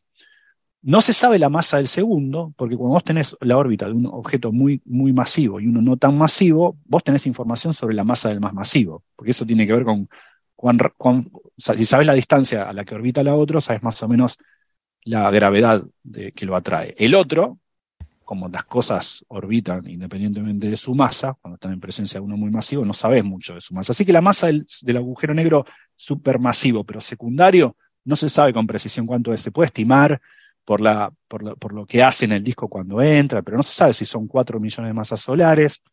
Se sabe que no puede ser demasiado masivo, porque si empieza a competir con la masa del otro, ya la dinámica sería otra, sino una dinámica más binaria. Pero no se sabe cuánto es la masa del otro agujero negro O supermasivo. sea, el pequeñito podría ser como Sagitario a estrella. Sí, el pequeñito podría ser perfectamente como Sagitario a estrella, perfectamente. Eh, y, antes se creía que podía ser incluso más masivo. ¿Por qué? Porque una de las cosas que se revisaron ahora es esperando este pico que ocurre cada, cada 11 años, se hizo con mucha precisión y se esperaba más o menos, me, corregirá Francis si me equivoco, pero para octubre del año pasado. Para octubre del año pasado se esperaba este pico y no se lo observó. No se observó este pico periódico que, está, que, este, que durante mucho tiempo, como decía Héctor, se estudió este objeto, se sabe que cada 11, 12 años hace este doble pico.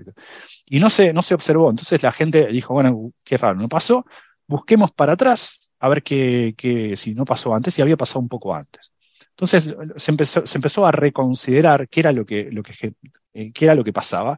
Eh, hay, muchos detalles acá, pero en particular eh, hubo una, especie de merma de la luminosidad del, haz que te permitió ver un poco mejor la luminosidad del, disco de acreción. Entonces, la gente se dio cuenta que se estaba sobreestimando la emisión del disco de acreción.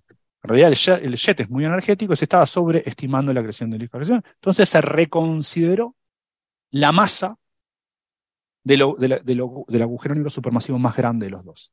Y se reconsideró mucho. Según estas nuevas estimaciones, no es de 18 mil millones de masas solares, pero es de unas 100 millones de masas solares. Es un factor dos órdenes de magnitud menos. Es, una gran reconsistencia. Todavía es un gran agujero negro.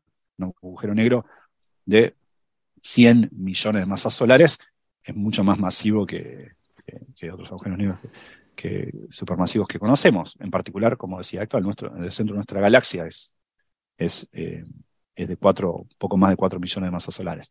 Pero no es 18 mil millones de masas solares como se creía. Se sigue, se confirma igual la dinámica de que hay, al parecer, dos agujeros negros supermasivos en el centro de OJ 287. Eh, no sé si, yo leí por ahí, la verdad esto me sorprende mucho. Habría que preguntarle a Iván, eh, a Iván que le, le, voy a mandar una, una felicitación porque hoy se, me, di cuenta que se, se, demostró su predicción de la precesión del jet del agujero negro M81, predicha por él en 2011. Pero bueno, este es otro tema. Eh, eh, eh, habría que preguntarle si es cierto si es que se pueden resolver en, estos dos agujeros negros supermasivos. porque estamos hablando de un objeto muy lejos, uno no puede ver. Uno ve, ve, la emisión y estima la dinámica en función de la variabilidad de esta emisión. ¿no? Pero bueno, había, hay un montón de cosas. Por ejemplo, a mí me gusta este, este objeto por una cosa. Vieron que es muy común que cuando uno le cuenta a alguien, un, neófito o, alguien que se dedica a otra disciplina, le dice, bueno, mira, lo que está pasando en el cielo cuando lo vemos muy distante es una cosa que ocurrió tanto atrás en el, tan atrás en el tiempo que quizá no, no exista hoy. Este es un buen ejemplo, porque si uno eh, piensa en la dinámica de estos dos agujeros negros, estos dos agujeros negros terminarán colisionando. Uno eh, con el otro en más o menos el orden de 10 a la 4 años. Miles de, decenas de miles de años. Lo cual no es mucho. Acá, pensemos, una galaxia para dar una vuelta tarda 200 millones. Esto no es nada. Eh, pero bueno, estamos seguros que ya chocaron esos dos agujeros negros, ya no están ahí. Estos dos agujeros negros ya colisionaron. O sea, estamos viendo eh, dos agujeros negros que ya son uno, hace mucho. Y acaso no sean nada. Eh, fíjate, a mí me, me, encanta recalcar que podemos decir eso que tú has dicho de que ya no existen, existe un ya universal en todo el cosmos por el hecho de que el cosmos al principio era muy pequeñito y eso nos permite establecer un tiempo cosmológico en cada punto. Y podemos decir, ya significa el tiempo cosmológico ahora, el tiempo que ha pasado aquí desde el Big Bang, y puedo comparar eso con el, o sea, 13.800 millones de años. Puedo comparar eso con el momento en el cual han pasado 13.800 millones de años en aquel sitio, también desde el Big Bang. Claro, Porque si no, no podríamos decir ya. Claro. claro, si no, no se podría respecto a quién o qué sé yo. Claro. ¿Qué significa ya? no tendría sentido. Sí, se había, se había subestimado entonces la, la, misión de este jet. Este, este jet ahora se le pone una cota en este trabajo, creo que si no recuerdo mal, es como 2 eh, por 10 a la 46 ergios por segundo, ¿no? Algo, algo por el estilo. suena, suena mucho, pero no es tanto, ¿eh? Porque, por ejemplo, eh, TON 618, que me es mi objeto favorito. TON 618, yo puse medio infantil, porque es el más grande, aparte porque suena como mi nombre, ¿viste? De egocéntrico nomás. Entonces, TON 618, TON 618, es que no lo descubrí yo, lamentablemente, pero te debería, debería, debería eh, haberlo hecho. Pero no había nacido en el 57, por eso no lo descubrí, si no lo descubría. Entonces, TON 618. Si tiene, si eh, tiene una nube de gas alrededor, sería el gas TON 618. Gas TON, exacto. Sí. Yo, no nada, pero ¿sabes lo que pasa? Yo, yo soy muy aficionado a la Fórmula 1, está a punto de empezar la temporada y no puedo evitar pensar en Gaston Martin. Cuando, ese tiene que ser el coche que tú conduzcas. Eh, que- pero que te suban el sueldo en la universidad y te compras un, un- un Aston Martin. Ese tiene que ser tu Eso, coche. es que- escuche usted, Ding de la Bueno, la cuestión es que, el, el, el, por ejemplo, TON 618 emite algo así como 10 a la 40, 10 a la 40 watts. 10 a la 40 watts, a ver, un watt es 10 millones de ergios por segundo. Hay que, sumar, hay que sumarle un 7. 10 a la 47, ahí está, 4 por 10 a la 47 ergios por segundo, TON 618. O sea que es 20 veces más que este, por ejemplo. ¿no? Entonces, digo, eh, se, se creía que este emitía más, igual es un montón. 2 por 10 a la 46 ergios por segundo, ¿no? Estamos hablando de 10 a la 39 watts. Eh, Eso pero es bueno, un billón de luminosidades solares, ¿no? de solares, sí. Del orden del bill- bill- billón castellano, digamos, del orden Sí. de 10 a la 12 eh, luminosidades solares. Estamos hablando de eso.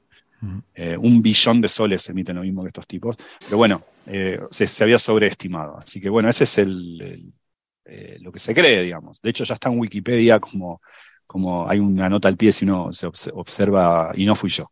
J, J, OJ287, hay un comentario abajo. Al principio están las estimaciones est- usuales estándar de que la masa del agujero negro primario es de 18 mil millones de masas solares, pero al final dicen, se re- se- recientemente se, se, Comosa y colaboradores reestimaron la masa de este objeto.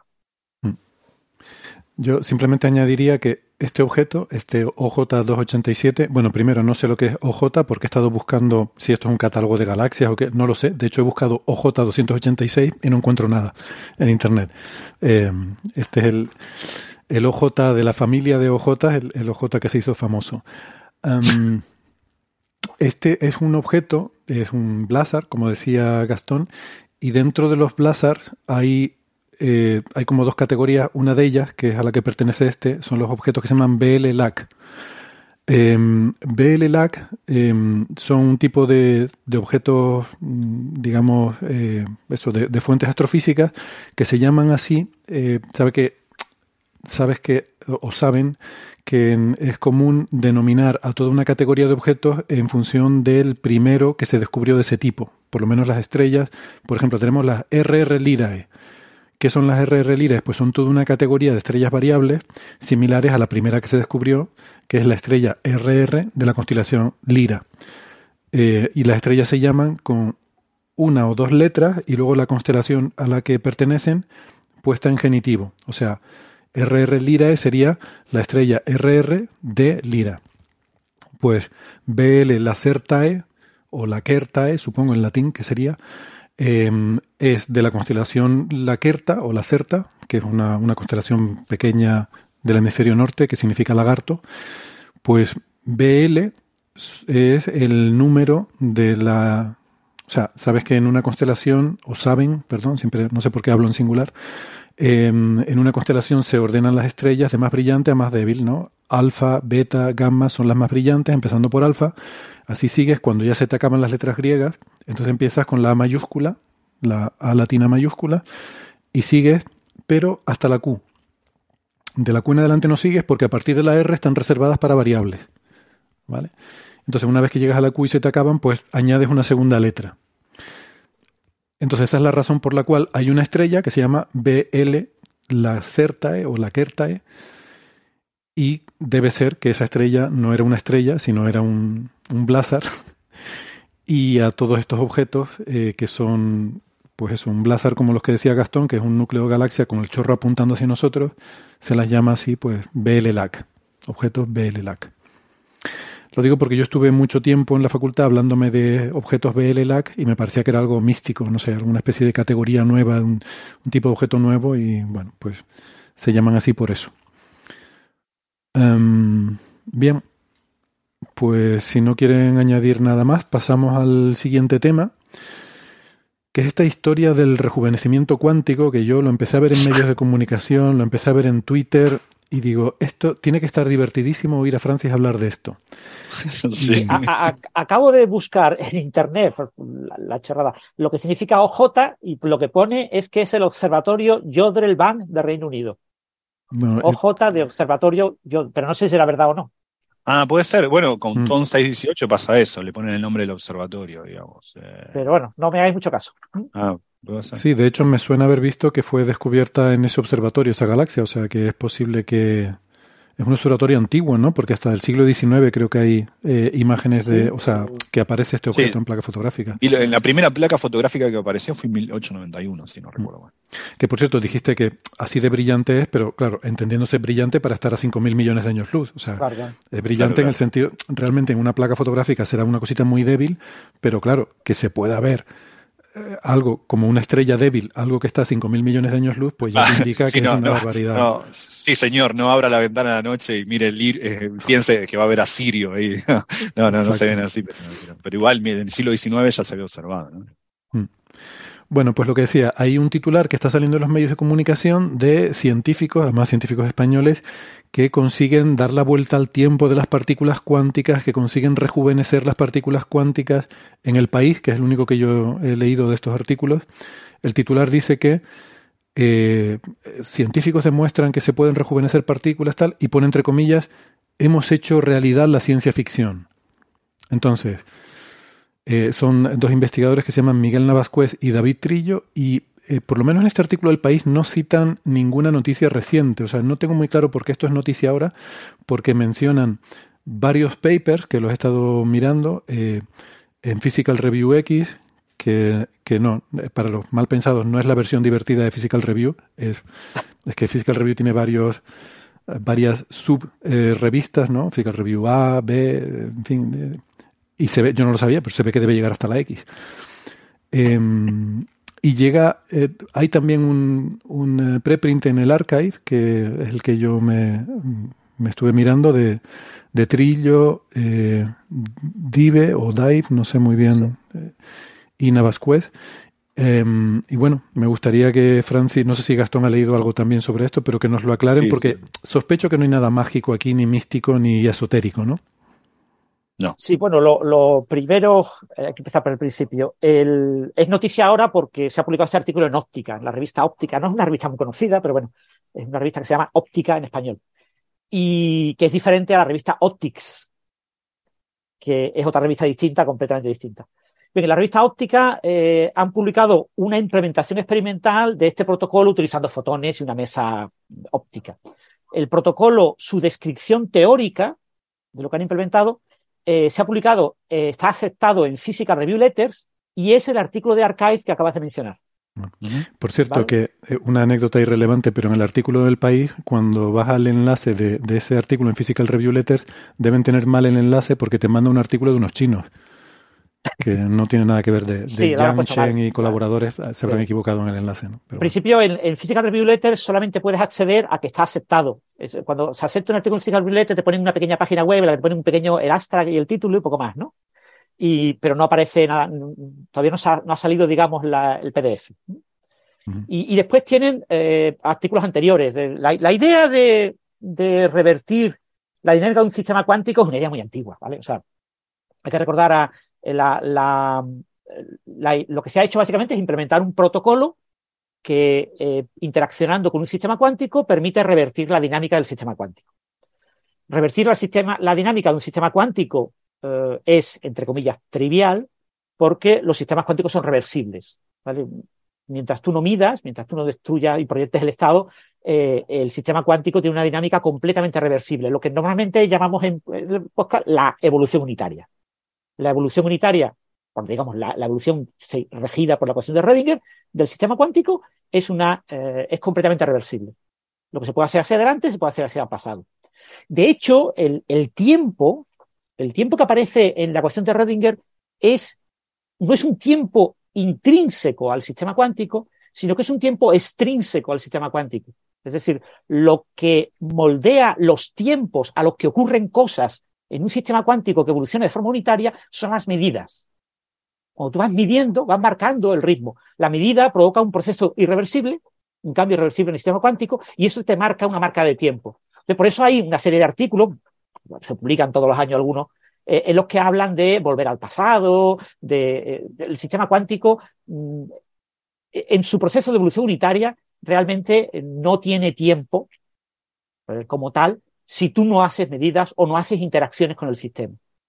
Entonces, ¿qué es lo que se puede hacer? Bueno, eh, eh, Pero esto, lograr... entonces, perdón un momentito, es, es como decir que yo tengo un sistema que estaba en un estado anterior, ha pasado el tiempo, ya ha evolucionado y eh, aquí no hay nada de, de- ni de viaje en el tiempo ni nada, sino de llevar No, ese sistema de vuelta al estado anterior, que clásicamente sería, lo que pasa en cuántica es mucho más complicado, por, tiene otras implicaciones, pero clásicamente sería como que decir que yo tengo una pelota, la suelto y cae con una velocidad al suelo, pues si yo le doy la vuelta a eso y desde el suelo la lanzo hacia arriba, va a seguir la misma trayectoria hacia arriba y llegar al estado original que tenía, y es como si dijera que he rejuvenecido la pelota. Bueno, eh, digamos que le con la salvedad de que en cuántica es más complicado porque los estados cuánticos, ya sabemos, no se pueden copiar, o sea, no puedes clonar un sistema cuántico y, entonces el cómo se haga esto en la práctica supongo que será algo muy complejo y, que será donde está el, el, el quid del asunto, pero no realmente eh, en que, en que haya nada más allá de decir, eh, ha pasado el sistema de un estado A a un estado B, pues ahora vamos a hacer que vuelva a estar en el estado A, ¿no? Exactamente. Tú tienes un sistema en una configuración inicial, tú dejas que pase el tiempo y el sistema evoluciona en el tiempo, siguiendo lo que se llama en mecánica cuántica un hamiltoniano, una- unas leyes físicas concretas. El sistema con esas leyes físicas evoluciona. Y entonces, eh, eh, hacer que en un cierto momento empiece el sistema a evolucionar hacia atrás es algo trivial y hay muchos protocolos para hacerlo. ¿vale? Pero en general es trivial cuando tú conoces el hamiltoniano, cuando tú sabes cuáles son las leyes físicas. Es como el péndulo. Yo tengo un péndulo y lo estoy dando vueltas. Entonces, conseguir que el péndulo vuelva para atrás es fácil si tú sabes cuál es la ley física que describe el péndulo. Tú puedes tocarlo, cogerlo, porque tienes que interaccionar con el sistema para cambiar su, dinámica, y cogerlo y ir moviendo la pelotita en la misma trayectoria que sigue el péndulo hasta volverlo al estado original. Eso tú lo puedes hacer. Eso en un sistema clásico reversible, el péndulo en principio, si no hay rozamiento ni hay ningún tipo de pérdida, en un caso ideal, es completamente reversible. Eso con un sistema cuántico se puede hacer y se ha hecho y es una cosa muy antigua, ¿vale? Eh, pero claro, eso requiere conocer la física. Pero la cuestión es, yo puedo hacer eso, es decir, puedo eh, hacer que el sistema, en lugar de continuar evolucionando en el tiempo hacia adelante, evolucione en el tiempo, pasando el tiempo hacia adelante, pero evolucione hacia atrás. Vaya repitiendo los estados por los que estuvo pasando, en lugar de continuar por estados sucesivos. Eh, eso, sin conocer la física del sistema, es lo novedoso que se ha hecho ahora. Eso parece como, como una cosa mágica. ¿Cómo que si yo no conozco la física del péndulo, pegando pequeñas perturbaciones, pequeños soplidos, ¿cómo consigo que el péndulo vuelva hacia atrás? Parece algo sin sentido, porque tú dices, bueno, si lo pegas mal, el soplido, el péndulo, en lugar de seguir en su trayectoria con todo el, hilo que lo sujeta eh, completamente recto, pues lo mismo oscila en la dirección eh, del hilo. ¿eh? Y eso, eso no es propio de la dinámica de un péndulo. Entonces, lo que se planteó eh, en el año 2018, lo, lo presentó Navasquez, eh, fue un protocolo teórico que eh, lo publicó en la revista Physical Review X, que Physical Review X es la revista de pagar por publicar, la primera revista de pagar por publicar de la APS, de la Sociedad Americana de Física, que tiene la revista A, B, C, D, E, y después empezó a añadir, ahora ha añadido muchísimas. Hay una Physical Review de fluidos, hay muchísimas revistas que son de pagar por publicar. ¿vale? Son las de Gold Open Access. Bueno, pues publicó en, el 2018 un protocolo que permitía eh, hacer esta inversión eh, sin conocer el, hamiltoniano, sin conocer la física, solamente conociendo, algo hay que conocer, si tú no conoces nada no puedes revertirlo, eh, conociendo los estados físicos, el espacio de Hilbert, los estados físicos en los que evoluciona el hamiltoniano. Es decir, la física lo que hace es ir cambiando de un estado a otro dentro de un conjunto de estados. Si tú conoces ese conjunto de estados, tú puedes construir unos operadores que actúan, que perturban el sistema, de tal manera de que lo van, van adquiriendo información del sistema y lo van perturbando. La idea sería... A ver si, si... si, te he entendido, quieres decir que tienes que conocer, por ejemplo, los autoestados del sistema, pero no necesariamente el hamiltoniano o... El hamiltoniano. O... Uh -huh.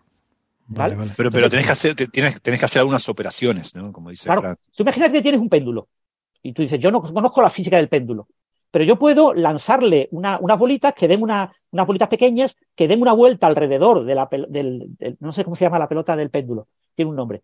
La eh, masa, no sé.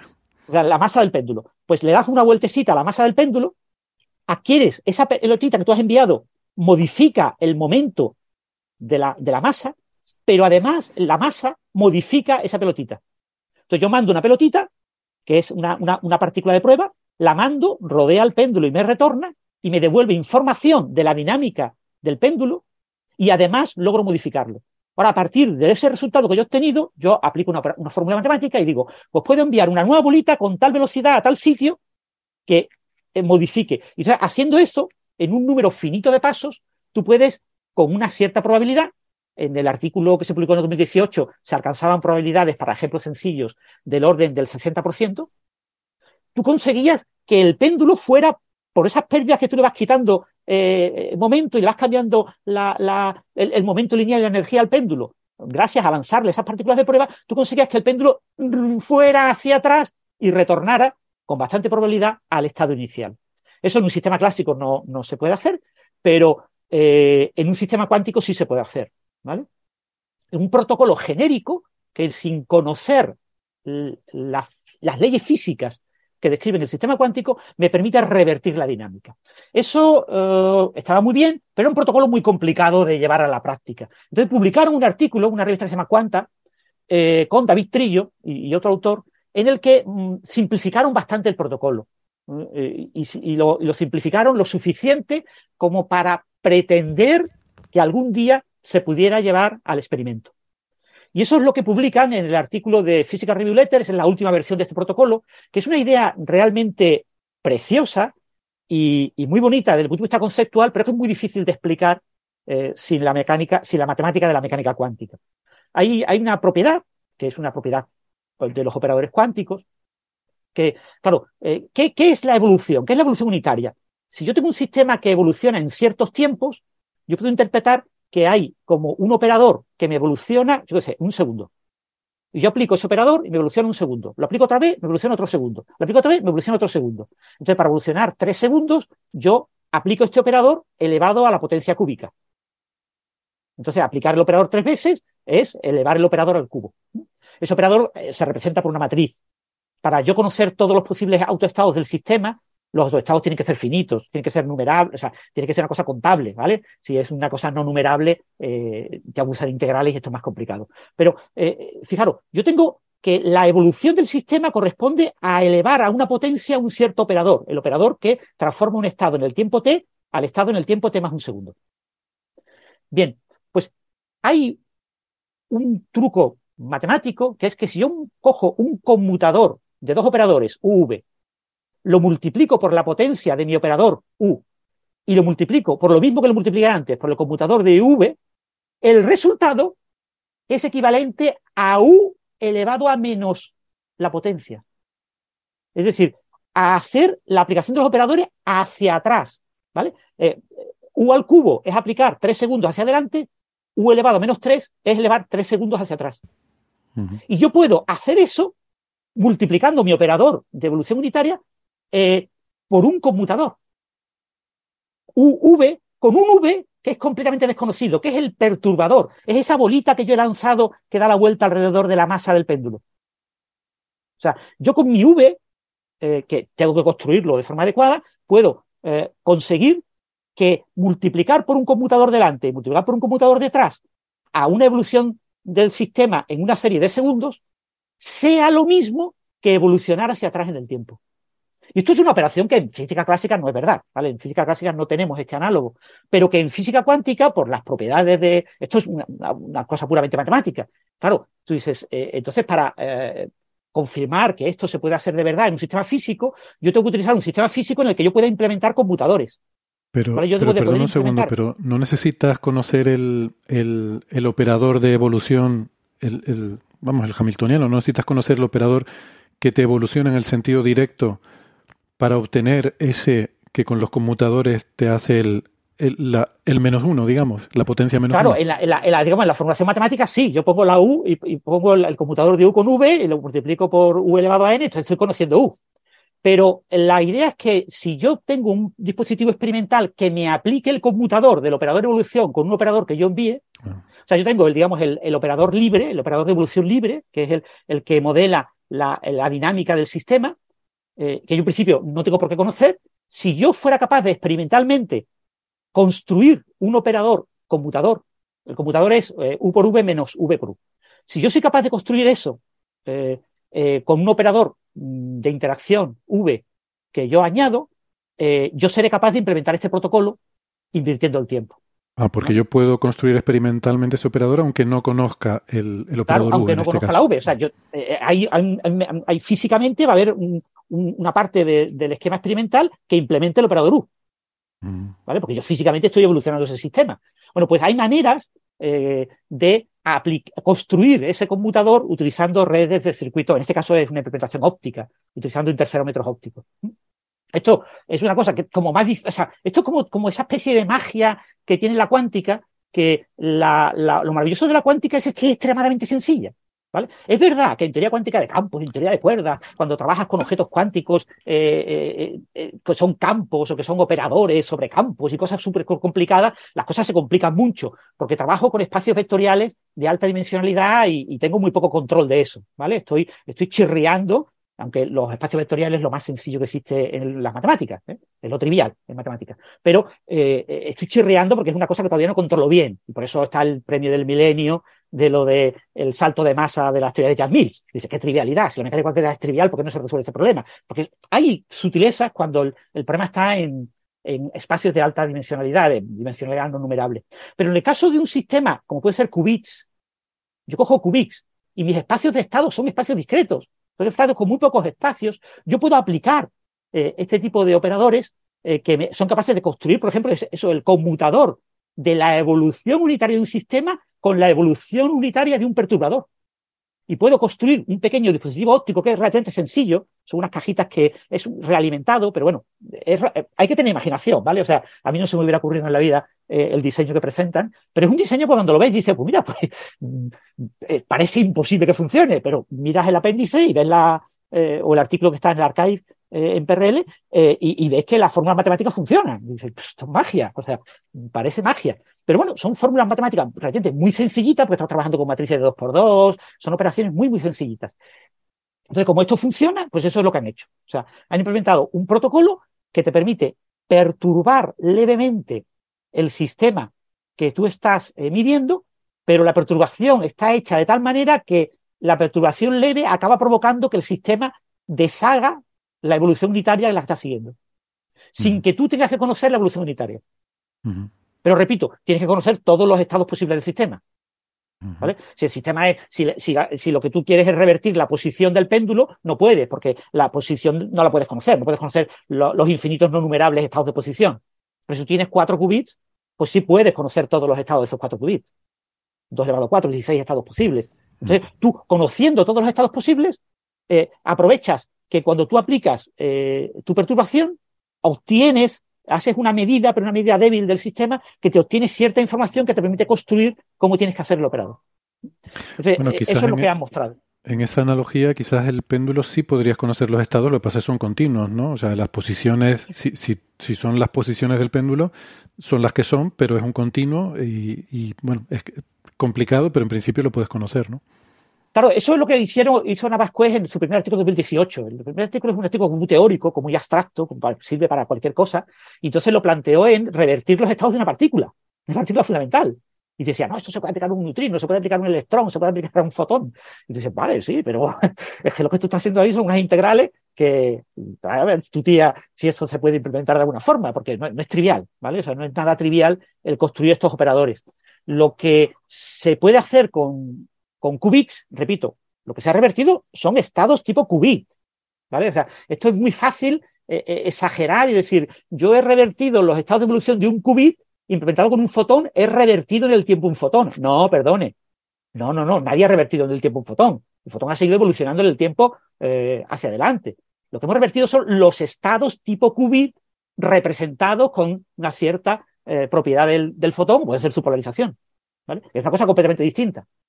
Pero eso es lo que, lo que se ha hecho. Se ha implementado en una mesa óptica un protocolo que implementa una operación matemática relativamente sencilla en el sentido de que podría ser comprensible eh, para un estudiante de un primer curso de mecánica cuántica, en la parte final del curso, pero con la enorme dificultad de que está todo esto súper cogido, entre comillas, con alfileres, en el sentido de que es una matemática que está como para que funcione, o sea, está todo como muy bien diseñado. Les ha costado más de cuatro años eh, en lograr este diseño. Y, bueno, lo, bonito es que se observa experimentalmente que el protocolo aparentemente funciona. Una cosa que no me gusta de este artículo es que ellos han ido cambiando el nombre del protocolo. en el primer artículo llamaban de resetting, de recolocar en el estado inicial, reinicializar, si queremos llamarlo así. Pero han ido cambiando el nombre y, en el, y claro, en cada artículo nuevo le cambian el nombre. Y, porque cambian el protocolo, claro, cambian el protocolo un poquito, entonces hay que poner un nombre nuevo. Y el último le llaman rewind, eh, rewind eh, eh, rebobinar. Entonces, claro, eso para un periodista es, ha rebobinado el tiempo, han llevado el tiempo hacia el pasado, han hecho ciencia ficción. Y además, como Navascués debe ser un tipo el tipo relativamente joven debe ser bastante graciosete cuando te pregunta por esta cosa, no, estamos haciendo cosas de ciencia ficción, esto era ciencia ficción hace cuatro años, ¿vale? Pero ya os digo, hay otros resultados experimentales mucho más antiguos de reversión de un sistema en el tiempo, y eso se ha hecho ya eh, a nivel experimental hace mucho tiempo, pero siempre conociendo la física, conociendo el hamiltoniano. Y aquí se ha diseñado un protocolo como muy concreto que para el caso de qubits te permite revertir la evolución de manera relativamente sencilla. Otra cosa es que implementarlo en un ordenador cuántico pues es casi trivial. Un ordenador cuántico de IBM, esto se implementa en un rato y seguro que ya habrá gente que lo estará publicando. Eh, pero bueno, lo interesante es hacerlo con una cosa más física y aquí se ha hecho con una mesa óptica, que es una configuración pues bastante, bueno, bastante complicada. en las mesas ópticas hacer operaciones que tú ves como cuatro o cinco cajitas parecen sencillas, pero después cuando la montas es una cosa complicada. Pero se ha hecho eso. Perturbando ligeramente el sistema, se logra que la dinámica vaya revirtiendo. Y se alcanza con una probabilidad muy alta, pero pasa que muy alta requiere muchos pasos de interacción. ¿vale? Entonces, si tú aplicas seis veces eh, la perturbación del sistema, pues eh, la probabilidad con la que reviertes pues no es muy alta, puede ser del 80% o así. Para lograr probabilidades del orden del 90% pues o del 96%, tienes que aplicar muchísimas veces el protocolo. Lo que experimentalmente implica enormes dificultades porque los errores hacen que los qubits, los qubits no viven eternamente, está la de coherencia. O sea, experimentalmente aplicarlo muchas veces es muy difícil por la propia, los propios errores, el propio ruido cuántico del sistema. Pero mm, Sí, pero es una cuestión tecnológica, si se quiere. O sea, que, teóricamente la posibilidad existe. Pero, resolviendo con los años. Es una cosa tecnológica, sí, sí. Entonces, esto es interesante, por ejemplo, cuando se usan los ordenadores cuánticos para simular sistemas físicos, pues se podrá mm. simular este tipo de protocolo para revertir el, tiempo y hacer cosas por el estilo. Hombre, el, backing, time de Apple lo podrán hacer literalmente ¿no? en el ordenador cuántico. Será el...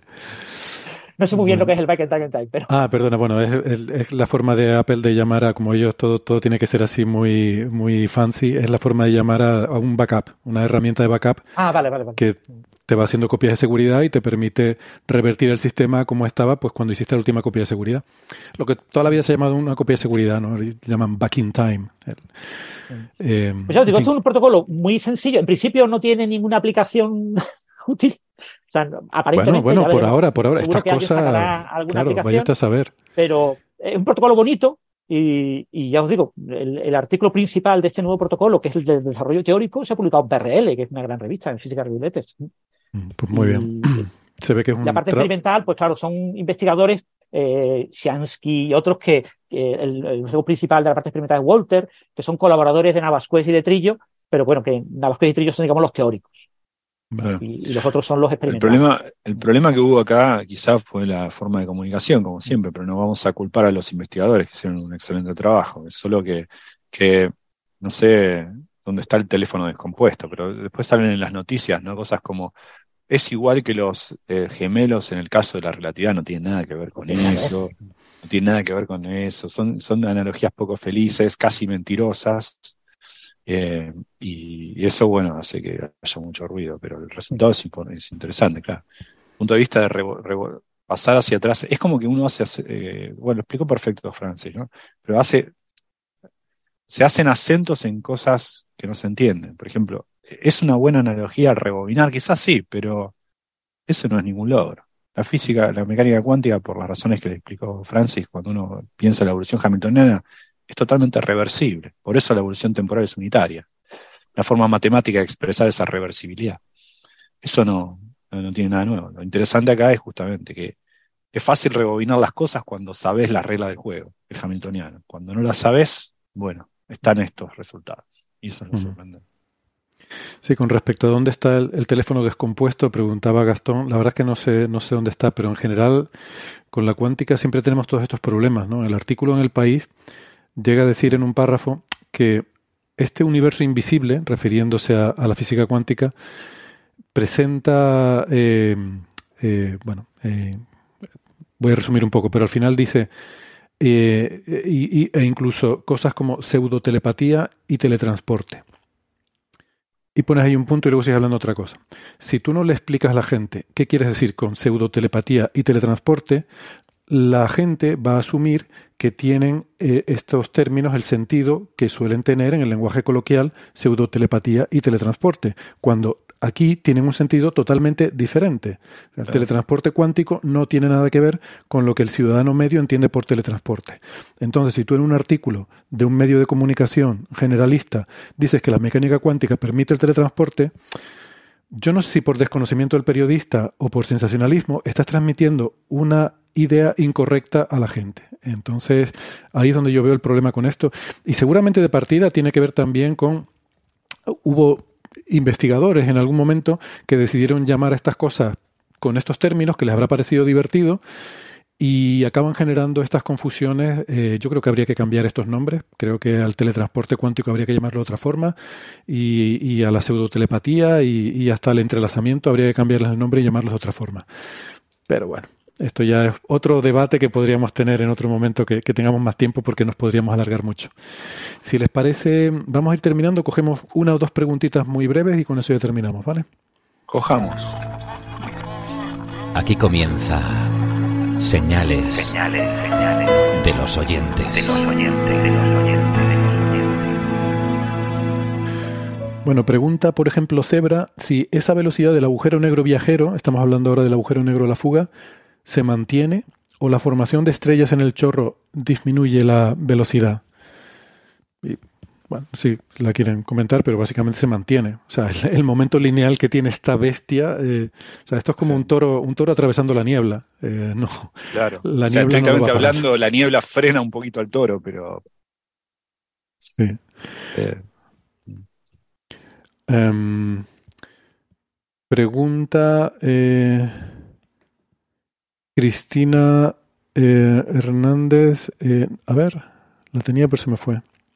Ah, sí, que, ¿qué tipo de qué tipo de estrellas podrían tener más cantidad de planetas y cuándo habrá capacidad y oportunidad para poder detectar planetas en alfa del Centauro A y B?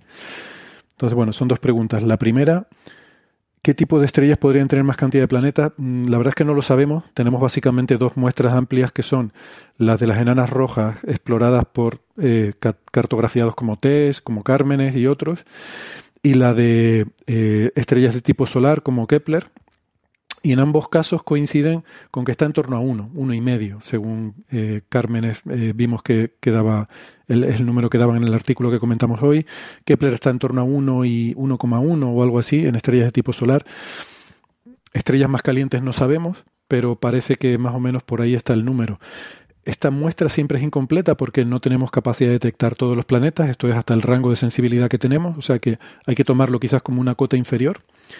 Pero bueno, ese es un poco el, orden de magnitud. O sea, la conclusión es que los planetas son, parecen ser un, un compañero habitual de las estrellas.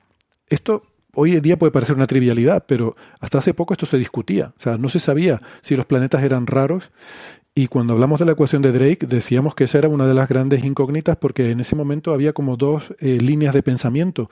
Una que decía que los planetas eran algo raro y que el sistema solar por eso era algo muy peculiar. Y, había gente que pensaba que no, que debían ser algo muy común. Bueno, hoy en día sabemos que empíricamente que son algo común. Y respecto a la otra pregunta de cuándo se podrán detectar la capacidad para planetas en Alfa Centauro A y B, recordemos que la estrella Alfa Centauri realmente son tres.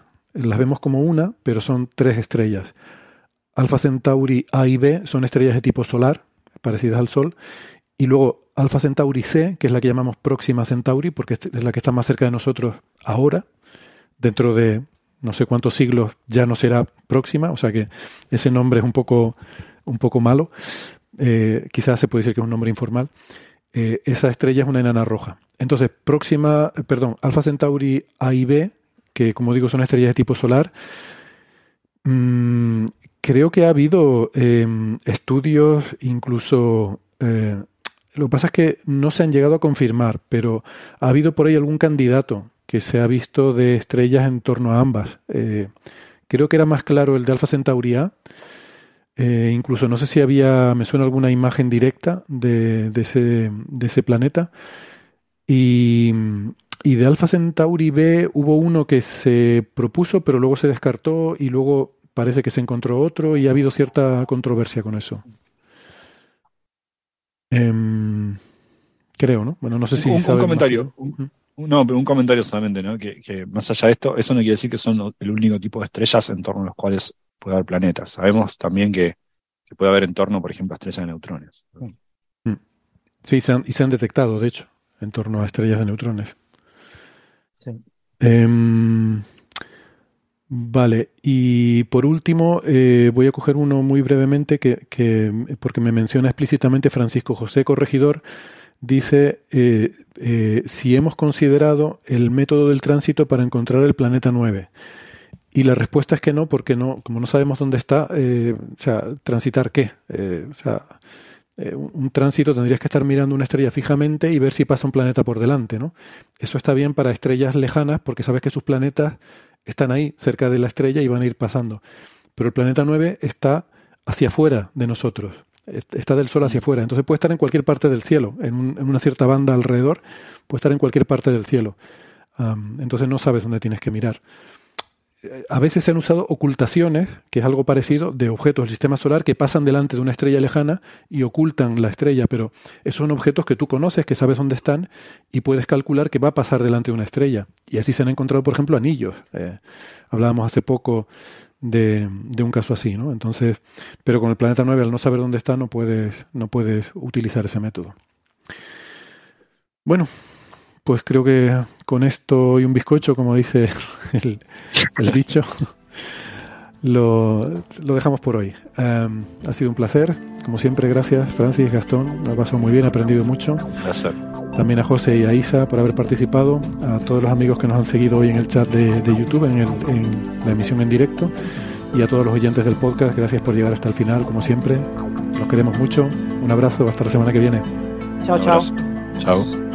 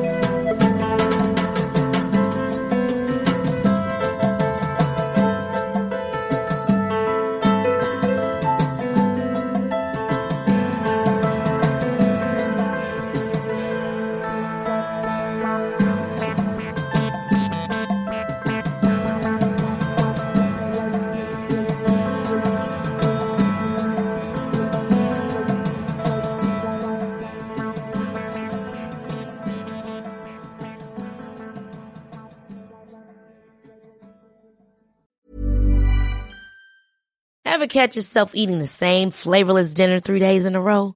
Dreaming of something better? Well, HelloFresh is your guilt-free dream come true, baby. It's me, Kiki Palmer.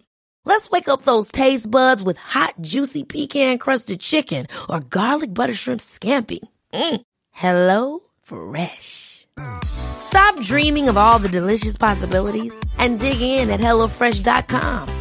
Let's get this dinner party started.